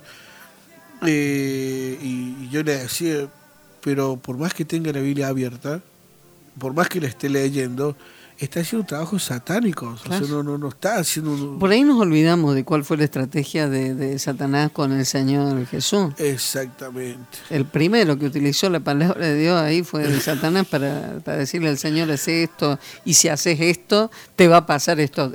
Claro. Con la palabra. Entonces, también ahí nos dio una estrategia el Señor. Escrito está. Escrito está. Entonces yo con lo que me rija y lo que me mueva tiene que ser esto, como siempre nos dice el siervo de Dios también. Acá va a ser Sebio que por ahí no sabe decir. Usted lo que yo le estoy hablando lo tiene que corroborar en la palabra. No me crea a mí, crea lo que dice la palabra. y en base a eso eh, pida, reclame y bueno, escrito está, como lo hizo el Señor Jesús. Totalmente, totalmente. Después están, digamos, eh, fuera, fuera de la astrología, que es lo que estábamos eh, viendo. Distinto es la astronomía, ¿no? Porque por ahí me van a escuchar, eh, no sé, eh, otro jueves o algún martes, si está hablando de astronomía, Santi. La astronomía es una ciencia literal que estudia los astros. Bueno, perdón, antes de que entremos en ese tema, pero la palabra también nos habla de que abomina a los agoreros y todo, que estarían encerrados ahí. sí, sí, sí la gente que consulta el horóscopo y todas esas cosas. Totalmente, totalmente. De hecho, eh, perdón, cierro la idea esta y sigo justamente con lo que hablaba usted, Silvia. La astrología es la que se dedica a todo el tema de la suerte y todos los satánicos. La astronomía literalmente es una ciencia que estudia los astros. Exacto. Que de ahí muchas veces uno toma para interpretar grandes verdades de la palabra de Dios que son parte de lo que estuvimos tocando en programas pasados. Ahora, dentro de la astrología, vale destacar que el primero, el pionero sobre la astrología fue Nimrod. Fue el primero en adorar y hacer culto a los astros. El, famoso Nimrod, que fue descendiente directo de Noé.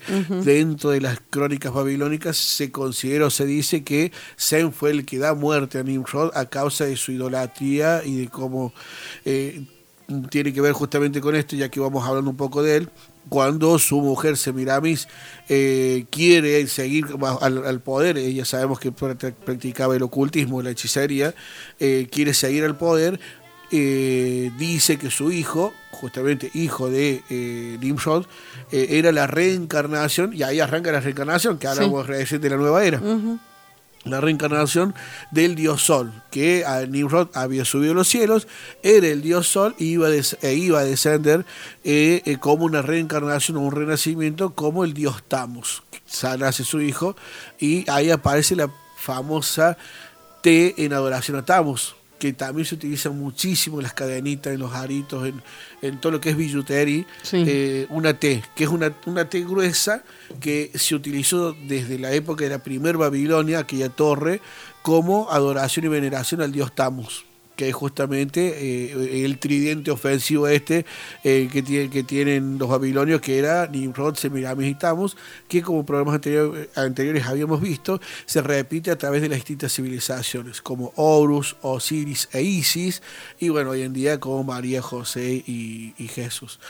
Eh, ¿A qué voy con esto? En ese momento, eh, estamos por ser venerado, eh, utilizaban esta, esta T, que también tiene conexión con todo lo que son los celtas y los druidas. O sea que no eran nada guanitos esos druidas, tremendos eh, agoreros. Y, otra, y otra de las cosas que me llama mucho la atención es, eh, bueno, todo lo que son las distintas cruces. Siempre la cruz eh, fue referida a través de toda la historia. Pero eh, para entrar en el tema de la cruz, me, me, espero un ratito. Por favor. Estamos en esta vigilia de instrucción. Vigilia, ya me estaba empezando a portar mal. Estamos acá porque contamos a la gente que nuestro operador, claro, los tiempos. Y bueno, y por ahí en el entusiasmo nos pasamos. Así que por mi culpa, por mi, por mi gran culpa. Estamos compartiendo con ustedes esta vigilia de instrucción, vigilia entre amigos, vigilia entre hermanos. De madrugada te buscaré, de madrugada te adoraré. Vigilia entre amigos, vigilia entre hermanos.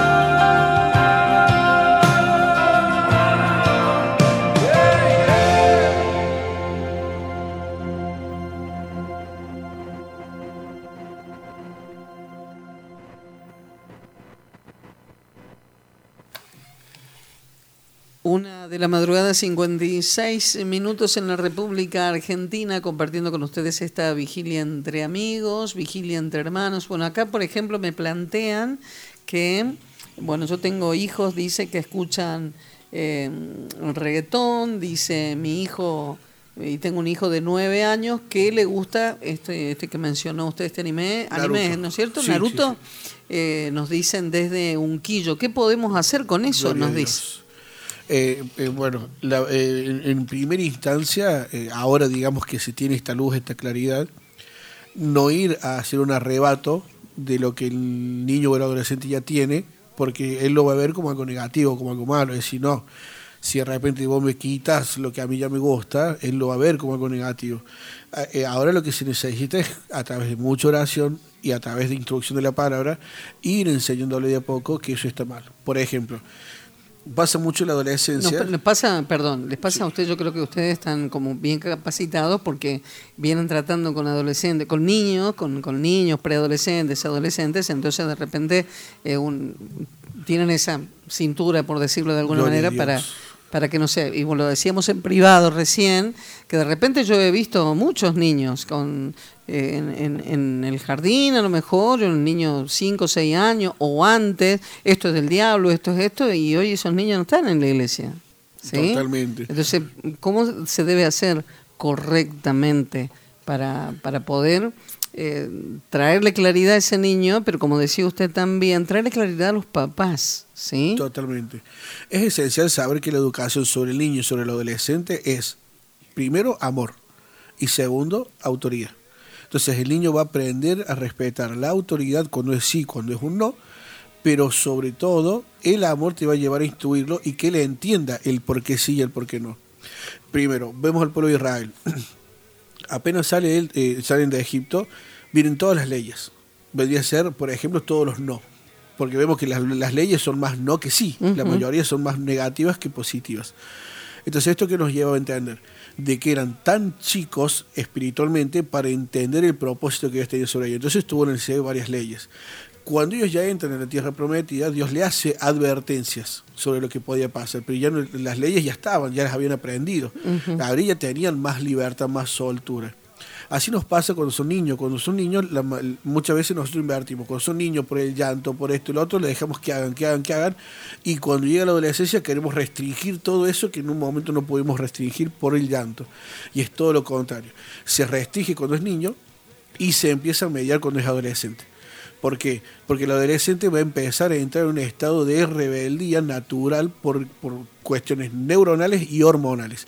Entonces, no podemos ir en contra de la naturaleza y la anatomía de la persona. Sí podemos hacer un acompañamiento de esto para que, para que el niño vaya entendiendo las razones por qué sí, por qué no. Por ejemplo, Moisés sale de Egipto, se le dice, eh, cuando tengas que hacer tus necesidades, vas a hacer que la persona salga, se aleje tanto del campamento, haga un pocito y haga sus heces. Ahí y tape el pocito. Moisés que dijo, listo, sí señor, lo hago. Ahora, si Dios en ese momento se podría explicar en Moisés, la materia fecal cuando se seca es, eh, libera esporas que son recalcitrantes del pulmón, producen neumonía, causan neumonía, se van a morir porque no tienen eh, antibióticos para tratarle, no voy a entender nada. Entonces, cuando es niño, muchas veces no podemos tratar de explicarle cosas que no van a entender. Cuando es adolescente, sí. Entonces, si yo de repente al niño, ahora a los nueve años, le empiezo a explicar, mi amor, vos mira Naruto, pero te, te comento que la palabra de Dios me dice tal y tal y tal cosa. Entonces el niño de a poquito, no, no le estamos restringiendo que lo vea, pero de a poquito le va a ir entrando esto de que está mal de que está mal. No nos olvidemos que el que hace la, obra de convicción de pecado y de redarguir es el Espíritu Santo, no nosotros. Entonces nosotros le llevamos la verdad y empezar a orar, orar, orar. ¿Por qué? Porque ese niño lamentablemente ya, ya no tuvo el no de entrada. Hoy en día, por ejemplo, si viene mi niño y me dice yo quiero ver tal cosa, con el solo hecho de que yo le diga que no, él ya sabe que es no, porque ya, digamos, hubo un acompañamiento sobre eso. De repente, si el niño ya lo está viendo, ya no se le puede arrebatar, pero sí enseñarle de a poco y le enseñan esto no está bien, esto está, esto está mal. Al adolescente, decirle, papá, mira, planteo un ejemplo. Viene el adolescente, te dice, eh, mira, vos sabes que me gusta la moto, yo quisiera el día de mañana comprarme una moto. la primera reacción de un padre, la mayoría, es, no, moto no, porque la, la moto, el paragolpe de la moto es el cuerpo, porque te puedes matar, directamente lo bloqueamos. Y ese adolescente, por cuestiones naturales, no va a querer comentar más un problema con el padre, porque no está encontrando un aliado. Recordemos que no somos amigos de nuestros hijos, somos padres de nuestros hijos, pero sí podemos ser aliados en algunas cosas, especialmente las que ellos son muy emocionales y lo marcan mucho. Entonces yo en la conversación no tengo que hacer una negativa de entrada, pero sí puedo hacer un acompañamiento y decir, ah, sí, te gustan las motos, primero, yo como adulto, sé que él como adolescente, por ejemplo, 15 años, no se va a poder comprar una moto por el precio, porque no trabaja, porque de dónde saca la plata, y yo como padre no se la voy a comprar. Entonces, ¿para qué discutir? ¿O para qué provocar una situación tensa si sé que la moto no la va a tener? Él está planificando a un futuro. Entonces, simplemente seguir la conversación. Ah, sí, te gusta la moto, ¿qué te gusta? Mira esto, esto y aquello.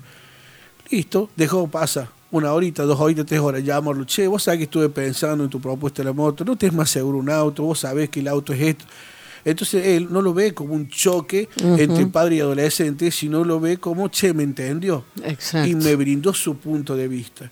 Entonces saber, digamos, tener cintura en esa situación donde decir, no tenés que ganar. Eh, hay tres tipos de comunicaciones con el adolescente. Pero eh, hacemos como un paréntesis ahí. Sí, perdón, me fui no, no, Claro, eh, porque surgió otro tema. Gloria a Dios. Surgió otro tema acá, ¿sí? Pero ciérrelo al concepto eh, en cuanto a la comunicación, pero va a ser un tema de, para, para, hablarlo en cuanto a autoridad y eso. La verdad que dijimos hace un tiempo atrás que queríamos hacer una mesa por ahí interdisciplinaria, podríamos hacerlo, pero de todas maneras lo vamos a tocar al tema aquí para, para poder, porque los padres por ahí a veces es como que están un poco desorientados, ¿sí? Y los niños hoy como que vienen mucho más, eh, tienen mucho más pila, mucho más, eh, no sé, eh, es una generación complicada, ¿sí? Entonces poder ayudarle desde lo que Dios quiere realmente y bueno, y teniendo, poniendo atención en lo que usted nos dice. Cerramos con la comunicación y volvemos a los símbolos. A los símbolos. bueno, entonces la idea para, para nuestra hermana es de a poquito trate de ir cerrando esa puertita, muy de a poco, eh, pero siempre que él vaya entendiendo el porqué. Porque si yo se lo saco de golpe y no le explico por qué, voy a provocar simplemente una rebeldía y de alguna forma él va a buscar verlo. Y otra, vamos a provocar de que ese entorno que él ya tiene, compañeritos de escuela, vecinitos y demás, que ya están viendo ese dibujo, lo van a rechazar y lo van a hacer a un lado porque él va a dejar de entender lo que se está hablando. Entonces, ahora, si él tiene una convicción de decir, lo dejé de ver por tal cosa, por más que el entorno lo charle, le hable, él va a estar con la convicción de si yo no lo quiero ver por voluntad propia. Entonces no me va a ofender cuando otro me charle. Ahora, si yo voy, no lo puedo ver porque me lo prohíbe mamá, me lo prohíbe papá y el entorno lo empieza a charlar, a aislar, va a provocar simplemente un estado de rebeldía y va a tener mucho más conflictos que de repente dejándolo que siga viendo ese tipo de cosas. Exacto. Así que hacemos un paréntesis y luego vamos a tocar este, va, a ser un tema de, eh, para que lo podamos afrontar en cuanto a, bueno, y que los padres seguramente lo necesitan, ¿sí? Porque obviamente eh, nos, nos, están planteando eso. José de Unquillo, el que, el que nos planteaba, dice, hermoso el programa, las enseñanzas. A mis hijos, bueno, me dice eh, un, le gustaba mucho, me dice, me, da un dibujo, el de Peppa Pig, que yo creo que estaba, el siervo también habló, y tenían muchas cosas para mí y mi esposa malas. Gracias a Dios lo dejaron de ver. Ahora mi hijo dice, solo ve y escucha Media TV en vivo. Tiene muy lindos dibujitos eh, el canal nuestro, eh, muy lindos. En YouTube, ama la iglesia y a Cristo vence, nos dice. Y qué importante que eso, porque los niños son muy dóciles y receptan. El tema es que lo pueda seguir conservando, ¿sí? Porque por ahí nosotros hemos tenido niños eh, que de niños el entorno y en lo que se mueve, pero hay, hay que brindarles una base para que cuando salgan del ámbito de la iglesia estén fuertes y preparados. ¿sí? Y no pierdan todo eso que... Toda esa esencia que se le había brindado. Exactamente. Sí, sí, es fundamental. Nos dice, hola, buenas noches, hermosa vigilia, bendiciones, maestro. ¿Qué significado tiene el unicornio? Gloria a Dios. Bien, ahí después. Eh. Graciela de Unquillo, estamos escuchando el programa con mi esposo Claudio y mi hijo de 14 años, Tiago. Gracias por instruirnos y enseñarnos. ¿Y puede pasarme algún material sobre dispensación? El, eh, ahora tengo solamente el primero y el segundo, no sé si lo tiene. Si lo tiene, eh, no se lo paso, es el único material que tengo ahora, ¿sí? Eh, me falta el tercero y el cuarto, que ya lo está editado, pero eh, no lo tenemos en este momento. Bendiciones para usted y el equipo. Hermoso estudio. Me lo pasa, por favor. Ya tengo el uno y el dos. Me faltan los demás. En este caso debe estar hablando Cristina Zanetti. Te saludamos, Cristina. Gracias por estar. Falta el tercero y el cuarto, que te lo debo. ¿Sí, Cristina? Eh, bueno, nos hacen pedidos de oración y nos presentan una situación. Bendiciones a la mesa de trabajo. Estoy escuchando y deseo, si puede pasarme el material, nos dice Alfredo Ferreira y Ofelia Murúa. Gracias por estar compartiendo con nosotros. Se los debo. Ahí ya, ya se los daré en las semanas sucesivas. Eh, uh, bueno, acá nos vamos al árbol de Navidad. ¿Tiene alguna connotación? Sí, tiene. Pero ya ahí, ahí hablamos. Hay mucho para hablar, ¿eh? Eh, les escucho mientras hago dormir a mi beba. Qué bendición lo que se está compartiendo.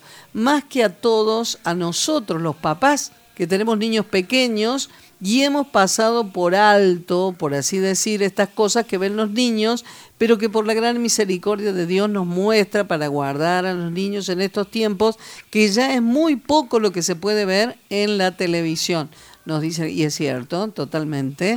Así que bueno, ahí la gente que va compartiendo con nosotros eh, nos dice, yo también tengo la estrella de seis puntas.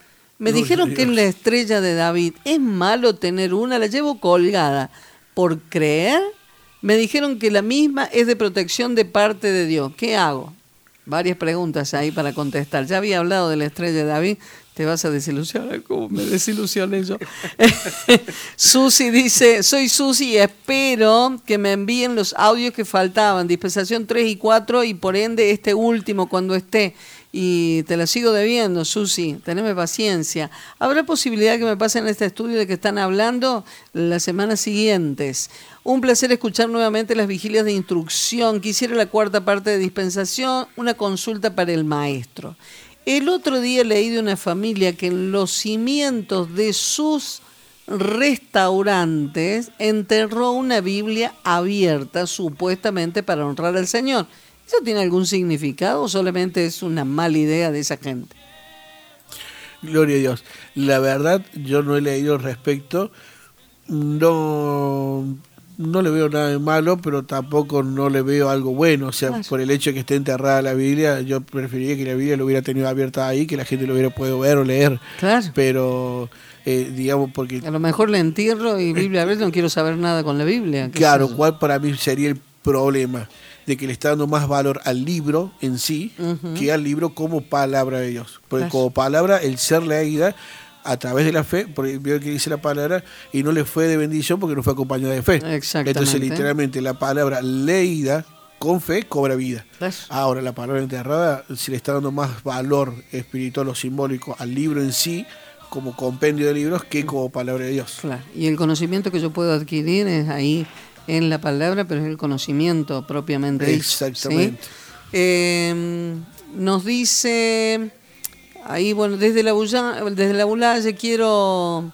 Eh, hermosa vigilia, qué hermoso lo que comparte el maestro, cuánto ha abierto mis ojos, estoy atenta con mi amiga Sabrina a la vigilia. ¿Puede decirme quién canta la canción Mirarte solo a ti, Señor, de cortina musical? El hombre, el cantautor, ¿no?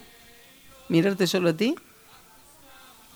Ah, bien, va a serme la versión eh, que canta. Eh, nos dice, hola, buenos días, un saludo para todo el equipo de trabajo, muy bueno el estudio que están dando. Nos dice Gladys de Altagracia y te debo el material, ¿sí? Eh, mm, haciendo vigilia y compartiendo estas hermosas enseñanzas que brinda, acompañándome en la limpieza en mi hogar. Uy, que es de las mías. A mí me gusta también limpiar pintar de noche, hacer lío de noche también. Después de una lucha espiritual, Dios me ha regalado una paz interior, que es hermoso sentirme así luego de este mal momento que pasé. Le mando un abrazo muy fuerte a mi mamá, Graciela del Prete, que se está, que también está compartiendo esta hermosa noche. Bendiciones de lo alto eh, para vos y qué bueno que hayas podido salir victoriosa, ¿sí? Eh, Dios, Dios abrace, ¿sí? Dios abrace. Eh, nos mandan algunos audios. Graciela de Unquillo me dice, bueno, ahí te paso lo que tengo, Gracielita. La verdad, muy bueno poder escucharlo. Sería muy bueno que alguna vez puedan hacer algo de manera presencial, como una capacitación para las papás y los hijos. Totalmente de acuerdo. Eso es algo que está... Talleres para padres. Gloria a Dios. Haría muy bueno. ¿Sí? Nunca... Eh, ¿Atico se llama? Atico Estudio. Así es. Atico Estudio. Mirarte solo a ti. Atico Estudio. Esa es la persona que lo canta. Eh, bueno, la gente Denise que nos pide material, bendiciones, está hermosa la radio, le mando bendiciones y nos hacen pedidos de oración. Y bueno, para una persona que está teniendo convulsiones, eh, Sabri, que también eh, dice, mucha gente nos pide ahí el material, reitero, el material de hoy está para semanas siguientes, ¿sí? Así que oramos por Evelyn para que pueda hacer preparar el material y, y para que lo podamos eh, eh, tener prontito. ¿eh? Todos nos están pidiendo los estudios. quiero los audios para compartir con mi familiar y los estudios. ¿Cómo los consigo? ¿Sí? Bendiciones, Silvia Maestro.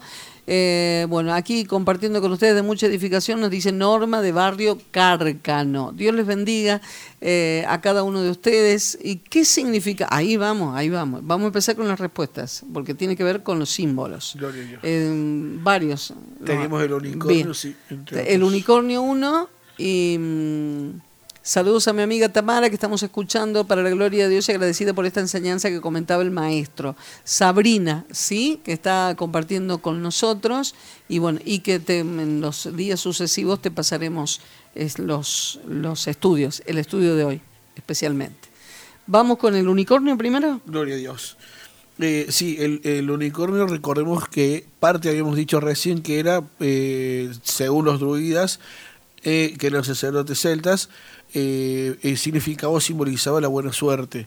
Pero a su vez eh, sabemos que las distintas civilizaciones, van tomando las culturas anteriores y se terminó transformando en parte, así como el pez representa la parte eh, sexual femenina, el unicornio representa la parte sexual masculina. Así que terminaba, se terminó desvirtuando aún más todavía ese símbolo, representando así al, al hombre, digamos, en su estado sexual. Perfecto. Y se usa Hoy, eh, eh, para, todo, para todo, y lamentablemente va representando al hombre, digamos. Eh, o sea, es, para no hablar tan explícito, va representando al hombre. Entonces, tener mucho cuidado con ese símbolo. Y la estrella de David. la estrella o imagen de David, como le suelen decir. Sí. bien, yo la verdad no he encontrado y he buscado, he buscado y no he encontrado en la Biblia eh, una, un versículo que hable sobre, eh, hablo de, digamos literalmente que yo he buscado, por si alguien o a la audiencia encuentra el versículo, que por supuesto lo haga saber, yo no tengo ningún problema de reconocer si estoy equivocado. Eh, sí he encontrado eh, donde habla sobre la estrella, pero sobre Salomón, su hijo. Y bueno, justamente había traído un poquito de material para poder eh, avalar un poco lo que se, lo que se habla.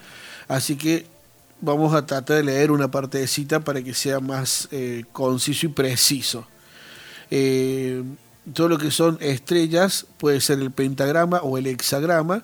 El pentagrama representa literalmente al que, a lo que es Baphomet Baphomet sabemos que es la cabeza de cabra, cuerpo de ser humano y patas de cabra, que es literalmente la representación de Satanás eh, sobre la tierra para todas las iglesias satanistas. Es más, creo que en Orlando, en Estados Unidos, habían hecho un Baphomet de un metro ochenta de alto en la entrada de una de las iglesias satánicas más grandes que tiene Estados Unidos, en, culto y adoración, por supuesto, a Satanás. Entonces, el pentagrama eh, representa literalmente eh, a Satanás. Ahora, el hexagrama representa a Satanás y a seis principios fundamentales que él tiene sobre esta tierra.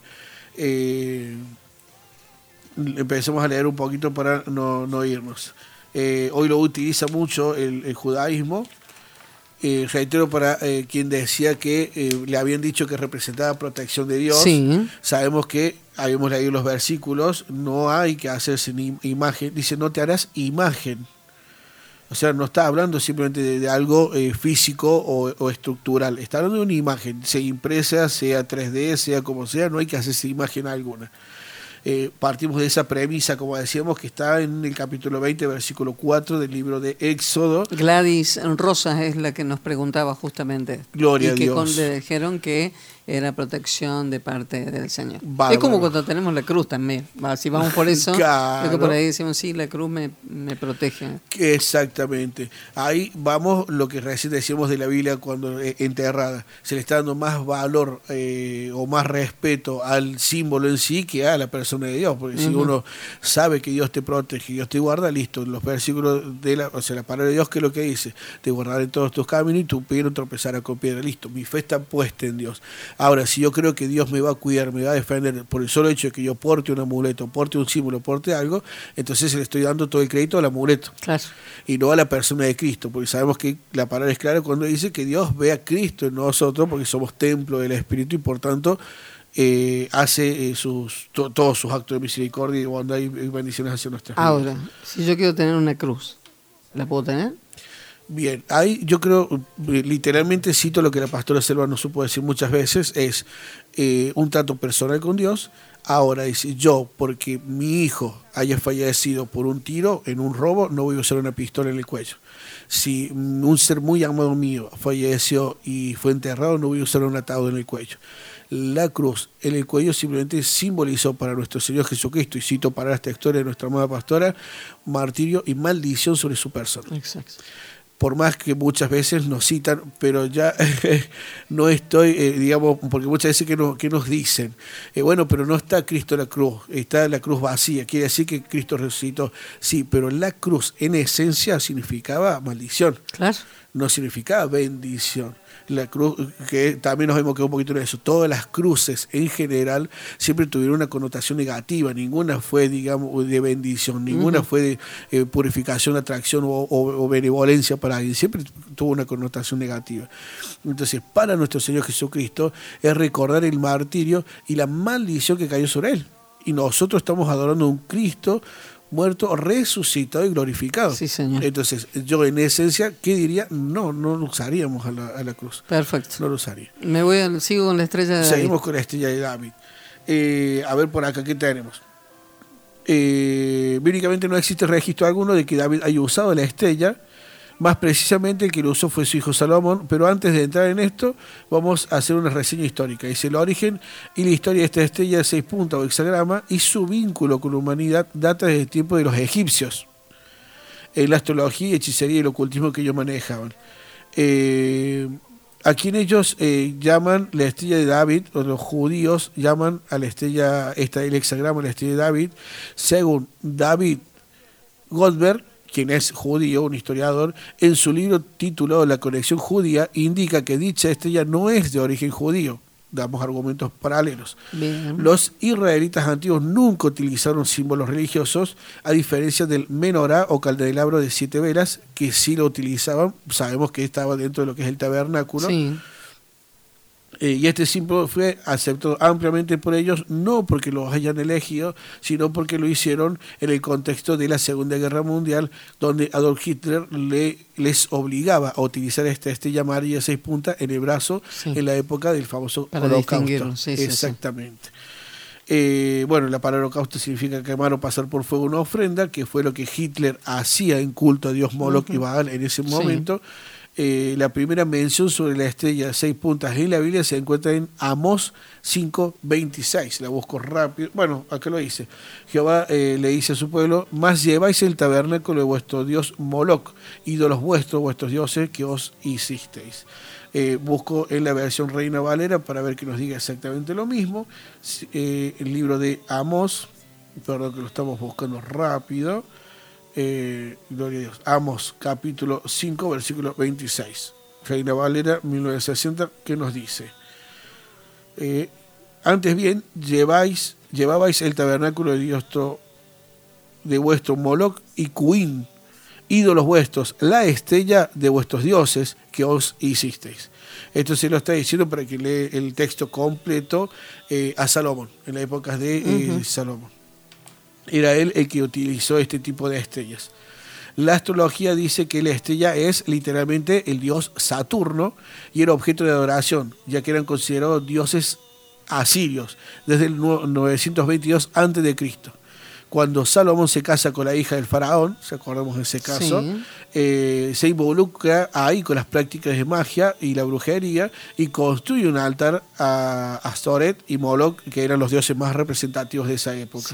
A partir de ese momento, la estrella de seis puntas es el principal símbolo de sacrificios humanos con ritos mágicos eh, en círculos de la brujería. Bueno, y sigue un poquito, pero básicamente eso es lo que va representando eh, la estrella seis puntas. Y recordamos la cita bíblica, Amós capítulo 5, versículo 26, es ahí donde se la nombra y no es justamente... ¿Por qué, la denominan la estrella de David?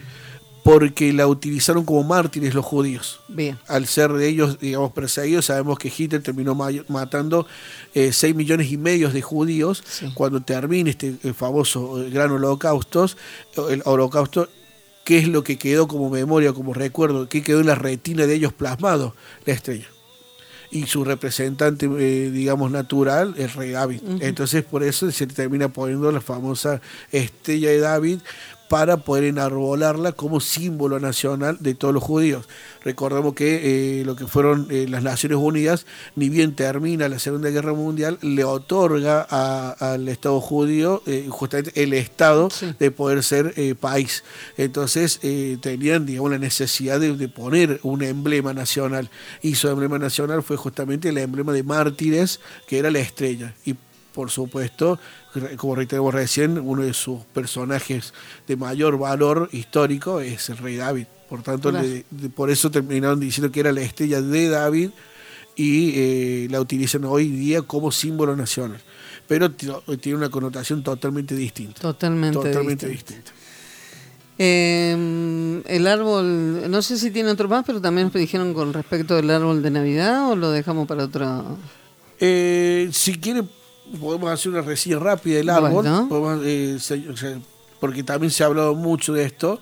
Eh, perdón, antes de eso, hago una salvedad, pues, porque mire, de aquel momento estos personajes estaban. La estrella de seis puntas, según el escritor Graham, explica cómo de Egipto llega a Salomón y se introdujo luego la magia árabe, en la brujería general y en las prácticas de los druidas, quienes crearon el famoso Halloween, y en la masonería.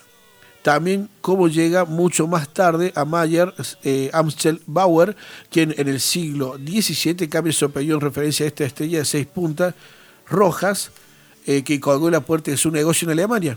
Y ahí comienza la famosa familia Rothschild. De aquella época hasta los Rothschild ya venían utilizando ese tipo de símbolos, que hoy son eh, los magnates que manejan el mundo, junto con Soros, Gates y todo lo demás. Eh, ya en esa época ellos se hacían eh, parte de ese símbolo. Bien, Voy al árbol de Navidad, pero después de la, apuesta musical, ¿le parece? Gracias, dice Evelyn. Compartiendo con ustedes esta vigilia de instrucción. Ya volvemos. De madrugada te buscaré, de madrugada te adoraré.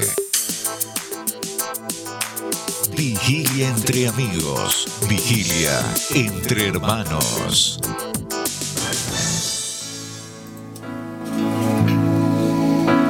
Osana, Osana en las alturas. Bendito es el que viene en nombre de Dios. Osana en las alturas. Bendito es el que viene en nombre de Dios. Quiero escuchar en el aire el sonar de trompeta.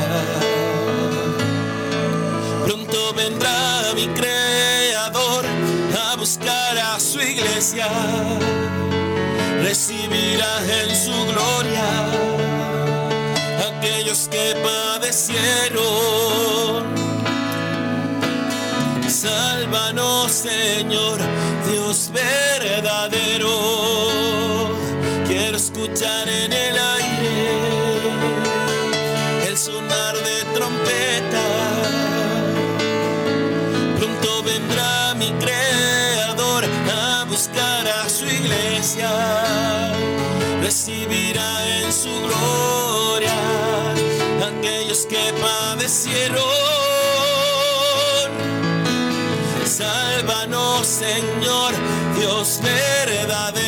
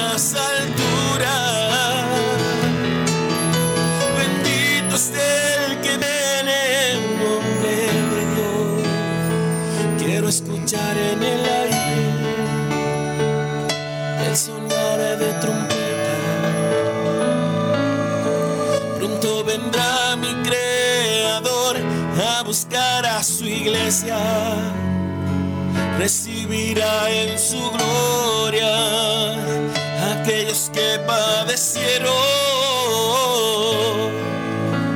Sálvanos, Señor, Dios verdadero. Quiero escuchar en el aire el sonar de trompeta. Pronto vendrá buscar a su iglesia, recibirá en su gloria aquellos que padecieron. Sálvanos, Señor, Dios verdadero.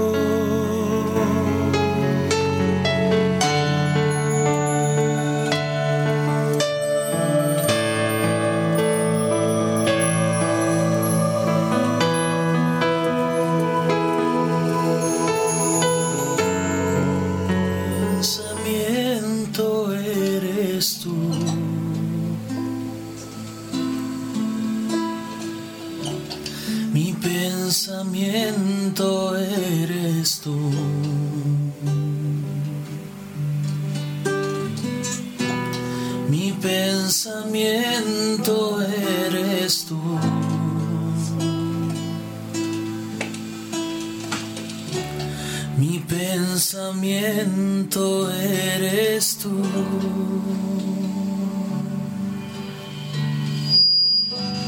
Mi pensamiento eres tú.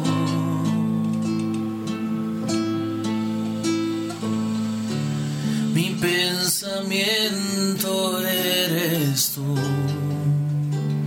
Jesús. Mi pensamiento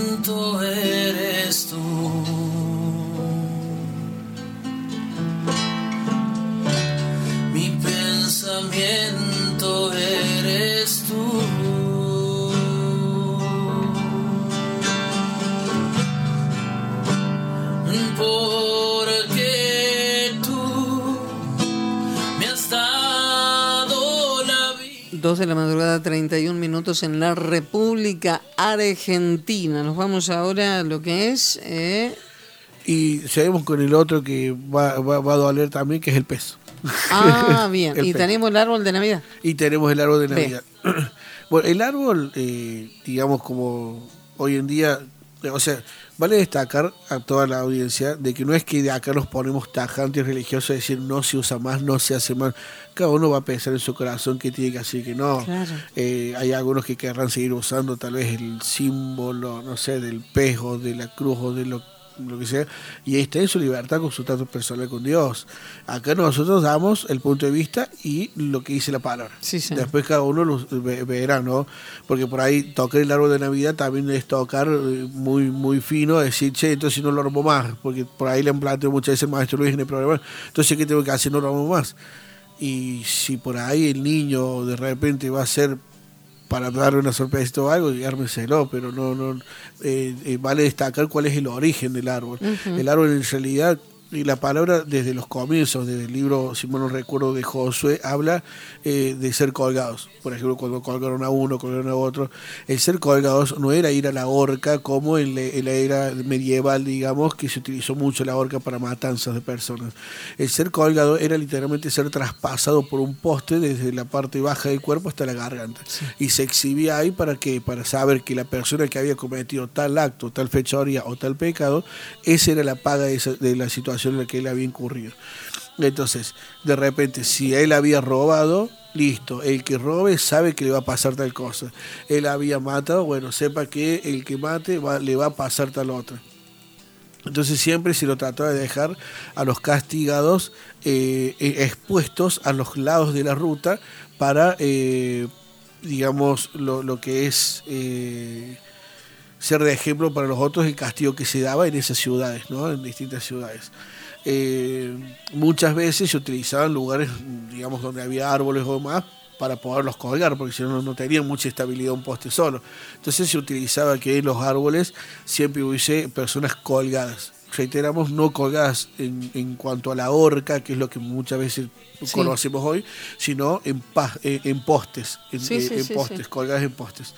Eh, o hay otras que directamente... Tipo estaqueados. Exactamente, hoy sería más así la palabra. Eh, entonces era muy común, era muy común ver en los árboles gente colgada como forma de castigo. Con el pasar de los años, de los tiempos, las civilizaciones que siempre trataron de buscar castigos más bruscos para que la sociedad entienda, digamos, qué es lo que se debía y lo que no se debía hacer, eh, terminaron en en la famosa persecución de los cristianos dentro de lo que fue el imperio romano, donde se cortaban la cabeza de los cristianos y se las colgaban en los árboles. Reiteramos, ¿cuál era la situación? Que todas las personas que pasen por ese lado de la calle, vieran los árboles, vieran esas cabezas colgadas, era eh, representativo de que no tenían que seguir esa corriente de doctrina o, esa, o esa cristiandad, porque le iba a pasar lo mismo. Entonces ahí toma origen, digamos, el famoso árbol de Navidad. Árboles llenos de cabezas de cristianos eh, porque eh, se, se, se, está en plena persecución. ¿Qué pasa? ¿Por qué se la toma como símbolo cristiano? ¿Por qué el árbol, de, digamos, terminó pasando a ser algo bueno y que simboliza de repente felicidad en el hogar y regalitos y demás? Porque cuando Constantino se termina convirtiendo entre grandes comillas, porque no se convirtió nunca el cristianismo en realidad, pero cuando Constantino hace uno de los primeros concilios para poder, eh, eh, o sea, ¿qué pasa? Él no podía ir en contra del cristianismo, lo buscaba, lo quería erradicar y no pudo. No, no, realmente no pudo eh, eliminarlo parte, según historiadores romanos, parte de la caída del imperio romano se debe justamente al cristianismo, porque era tan amplio y crecía en gran manera que no lo pudo controlar, que terminó desvirtuándole lamentablemente el imperio. Entonces, ¿qué pasó? Dijo, se me está yendo de las manos, los cristianos están creciendo, está haciendo cada vez un pueblo más grande, se me van a terminar volviendo en contra por su número, su capacidad. Algo que le pasó al rey Balak en el libro de números, cuando le habla Balak, dice, son tantos que tengo miedo que me ataquen. Entonces, bueno, todos conocen la historia de Balaán, eh, el, famoso caso donde la, mula le habla al profeta. Entonces, eh, acá le pasó lo mismo. Dijo, son tantos que se pueden volver en contra, eh, listo. la famosa frase, no puedo con, no, no puedo con ellos, entonces me convierto. Eh, no puedes contra un amigo, entonces unítale. Eh, entonces él supuestamente tiene una visión y en esa visión él ve una cruz y una voz de fondo que le dice, por esta vencerás. A partir de ahí, él eh, se enfrenta a su pueblo y le dice, he tenido una visión donde se me apareció Dios y me dijo que en nombre de esta cruz, ahí la cruz doble que, ve, que, que veíamos recién, eh, por esta cruz venceré. O casual, sale la campaña bélica y termina ganando él. Entonces cuando vuelve, vuelve como victorioso y el pueblo lo recibe con brazos abiertos porque si es verdad, ese Dios te habló y tenemos que convertirnos al cristianismo. ¿Qué pasa? Él no podía cambiar el 100% de la, de la cultura romana porque ellos creían en muchos dioses, porque tenían su, muy arraigados, digamos, su religión. Entonces comienza a hacer unas negociaciones. Vieron que en Apocalipsis dice que es la ramera, ¿por qué? Porque fornicó con todos los reyes de la tierra. Bueno, él hizo eso es la primera vez que empieza a fornicar, por así decirlo, que era buscar mediar, buscar adulterar la palabra con tal de poder ganar adeptos. Entonces, ¿qué dice? ¿Cuándo es el Dios más importante de ustedes? El Dios de la muerte, no recuerdo bien el nombre ahora, eh, y cuándo está el 25 de diciembre, listo. Entonces ahí nace Jesús. Arranca la Navidad ahí. ¿Por qué? Porque sabemos que Jesús cuando nace había pastores y en, Medio Oriente los pastores salen a pastorear sus ovejas relativamente entre agosto y septiembre, no en diciembre cuando es pleno invierno y cuando sabe que las temperaturas bajísimas le van a matar el rebaño y de hecho no hay pasto para que pastoren, no sé, para que puedan comer las ovejas. Entonces, el nacimiento de Cristo, por más que forzosamente tiene que haber sido entre agosto y septiembre, Él lo tiene en diciembre. ¿Por qué? Porque era el nacimiento del Dios más grande. Ellos en ese nacimiento de, ese Dios, tenían siete días de festejo. Entonces, ¿qué pasó? Dice, bueno, vamos a hacer una cosa.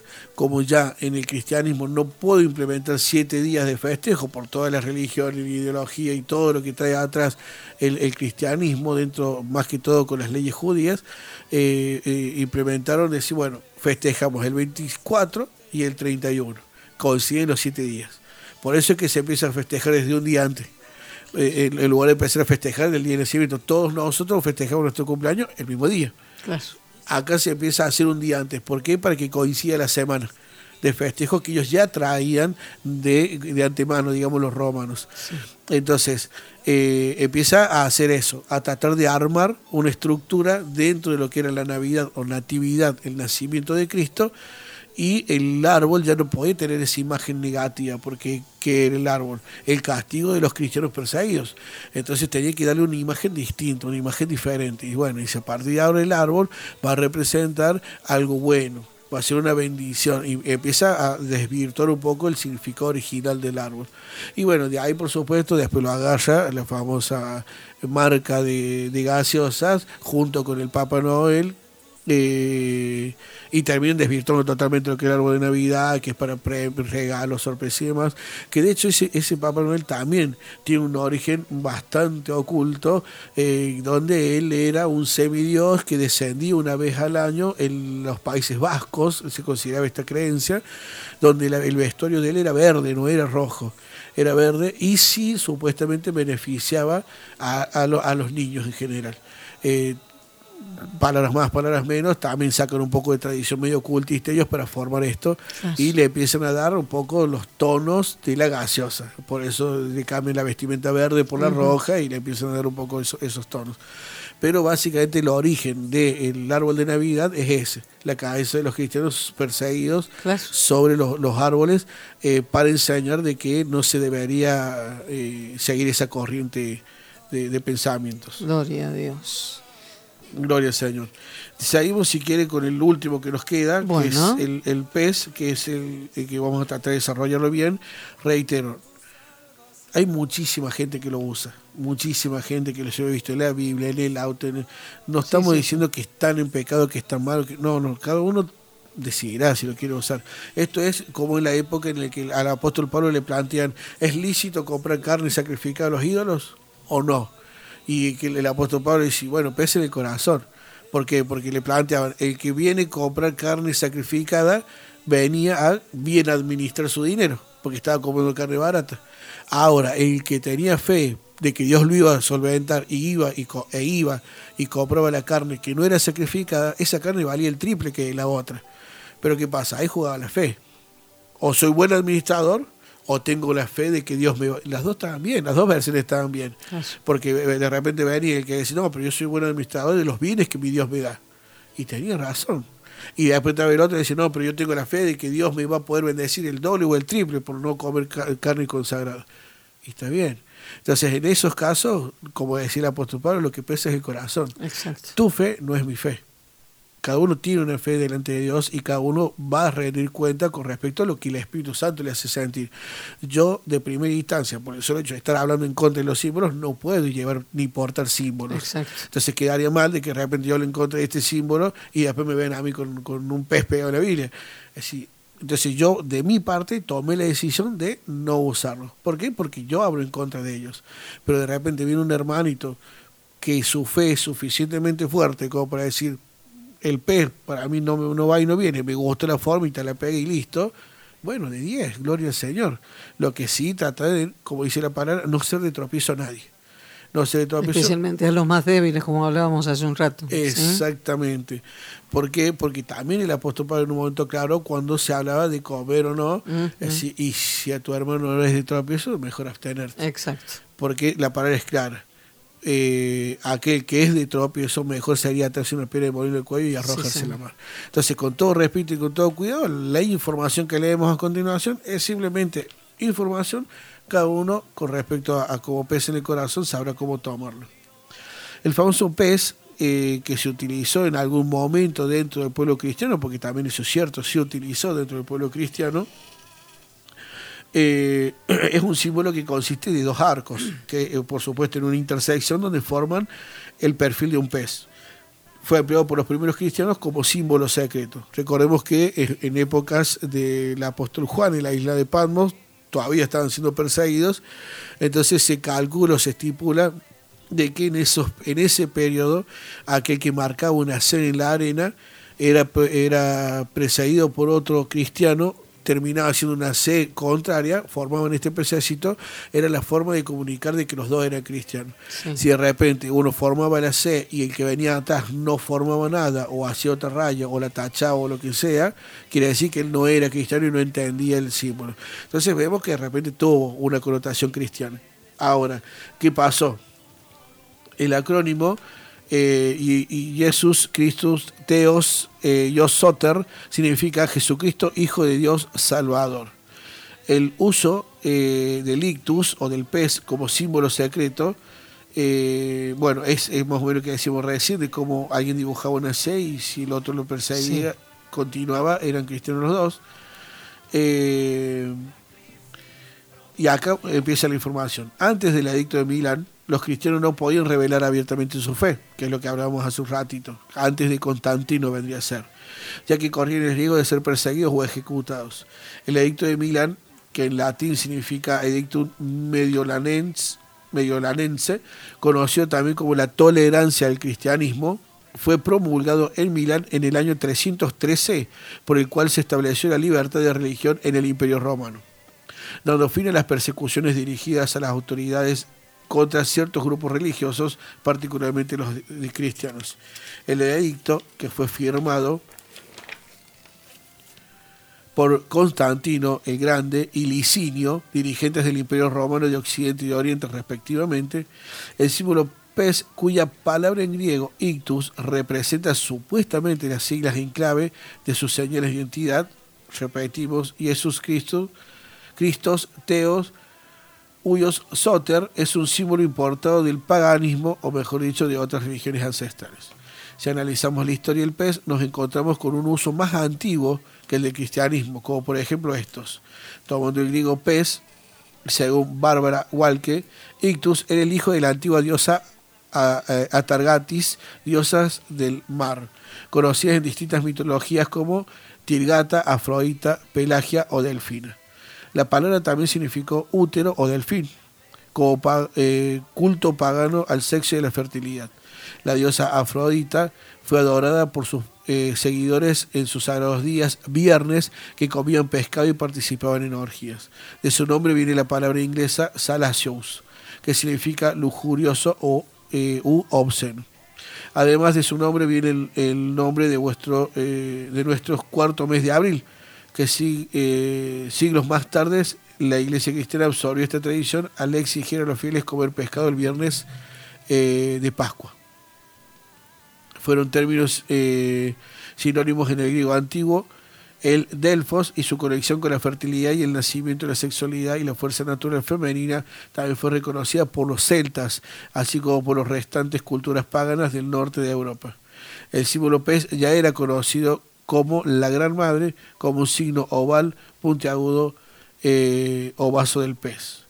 Otra deidad fue la deidad babilónica Ea, que llegó a ser conocido entre los griegos como Oanes, similar a la del pez, deidad de los filisteos, eh, que era el Dagón.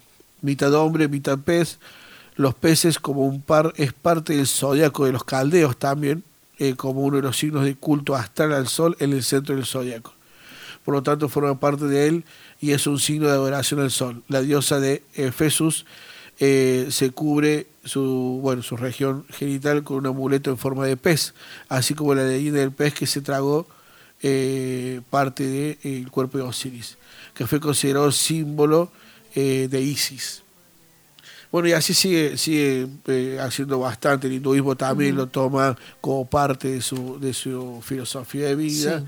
Siguen varios ejemplos más que yo creo que no hace falta seguir dando referencias eh, bueno, así que básicamente eh, representa ya desde hace muchos años antes eh, a distintos tipos de dioses donde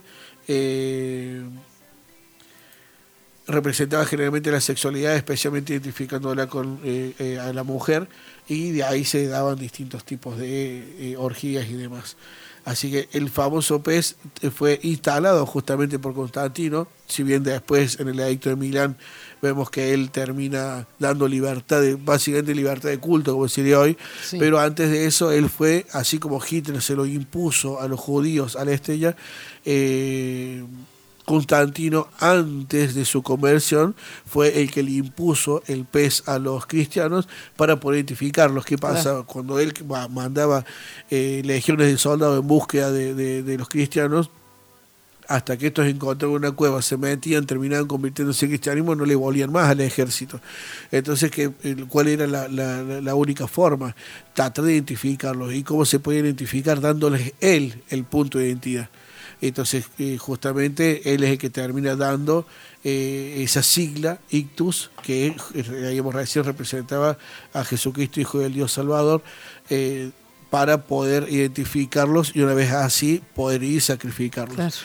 Lo mismo, fue tan grande la, expansión del Evangelio en esa época que por más que intentó identificarlos, se tuvo que terminar convirtiendo o, pseudo convirtiendo para poder eh, engañarlos y así poder cortar un poco con todo esto.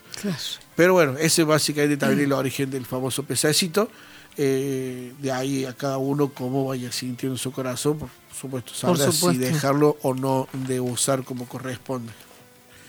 Así bueno, ahí creo que dejamos de molestar ya. Sí, no, por favor, muy bueno, muy bueno toda la instrucción. Y bueno, ya, vamos a ir ahí una propuesta musical, y ya volvemos para despedirnos en el día de hoy todo lo que tiene que ver con simbolismo y bueno, eh, y temas que se van agregando, ¿sí? Para que podamos ampliar un poco más en cuanto a, la ayuda para ahí, para, para los papis, eh, por ahí que tanto hace falta, ¿sí?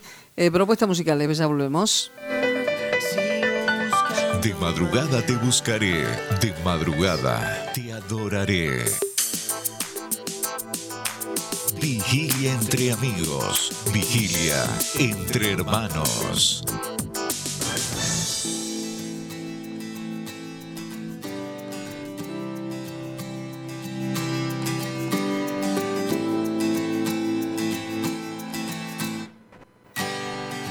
Yo te quiero amar sigo buscando maneras. Te quiero entender, pero no encuentro razón, porque tu amor nunca se rinde y va.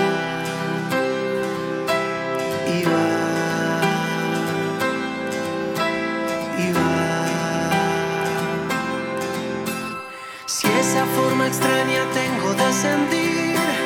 Si a pesar de todo puedo resistir, indudablemente tú estás en esto. Cuánto me has amado.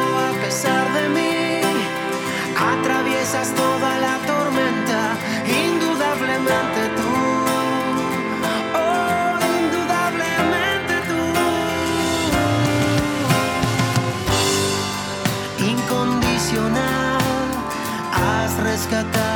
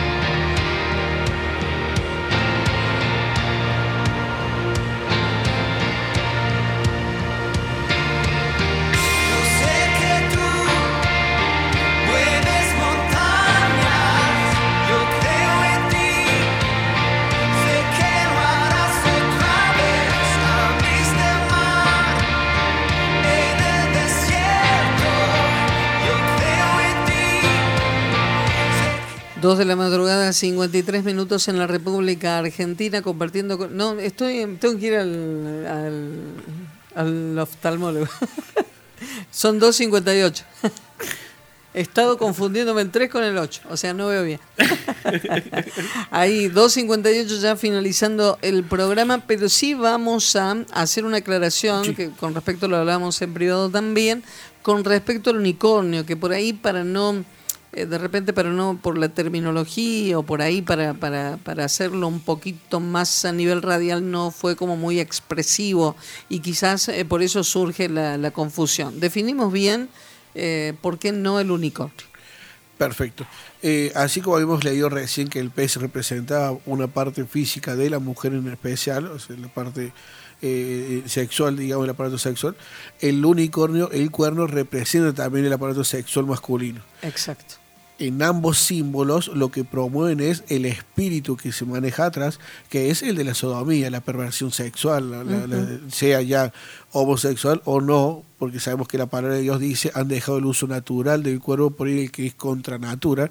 Entonces, toda esa perversión sexual que se maneja justamente y que hoy se conoce como sodomía, es el que manipulan estos dos tipos de, de símbolos. Perfecto. Así, digo, para ser un poquito más claro, yo trataba por ahí de, de- esquivarle a, la- a la palabra para que no sea tan clara, pero es verdad, no se, no se entiende bien. Bien. Entonces, eh, se presentan los dos literalmente un estilo de sodomía sexual, uno representado por el masculino y el otro representado por el femenino. Bien, ahí creo que quedó claro. Entonces, para Mirta, que por ahí nos, nos quería especificar un poquito, un poquito más. ¿eh?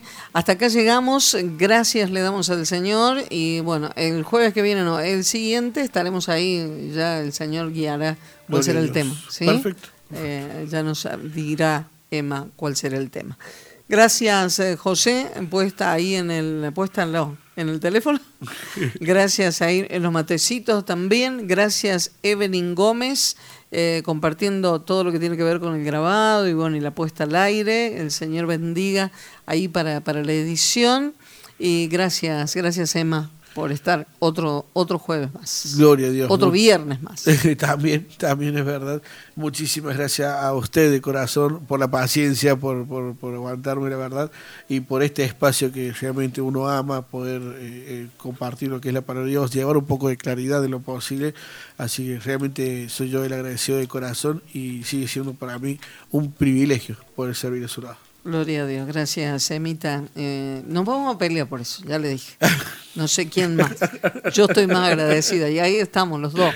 Pero yo más, no, pero yo más. Y así, así que gracias, gracias Emma por poder compartir con usted. Gracias a todo el equipo de trabajo, gracias a ustedes del otro lado del receptor, gracias a la gente que está cuidando la casa del Señor, el departamento Intercesión. Intercesión, les saludamos y le bendecimos a cada uno de ellos, les saludamos a la Guardia Central y a usted que como siempre compartiendo con nosotros estas vigilias si el Señor así lo permite.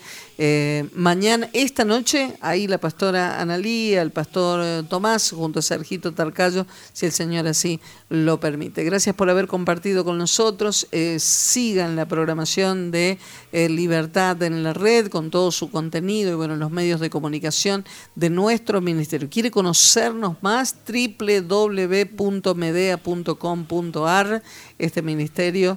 eh, eh, que puede conocerlo ahí a través de nuestras páginas. Y los lo invitamos hoy reunión a partir a la mañana de, de 10 a 12 y a la noche vamos a estar ahí de 20 a 22, si no me equivoco, junto al maestro Carlos eh, Quinteros, ahí en, en la oración del día viernes y bueno, le invitamos para que pueda ser parte y por supuesto la reunión central del día domingo a partir de las 19 horas aquí en los predios de nuestro ministerio. Gracias por haber compartido con nosotros, Dios bendiga.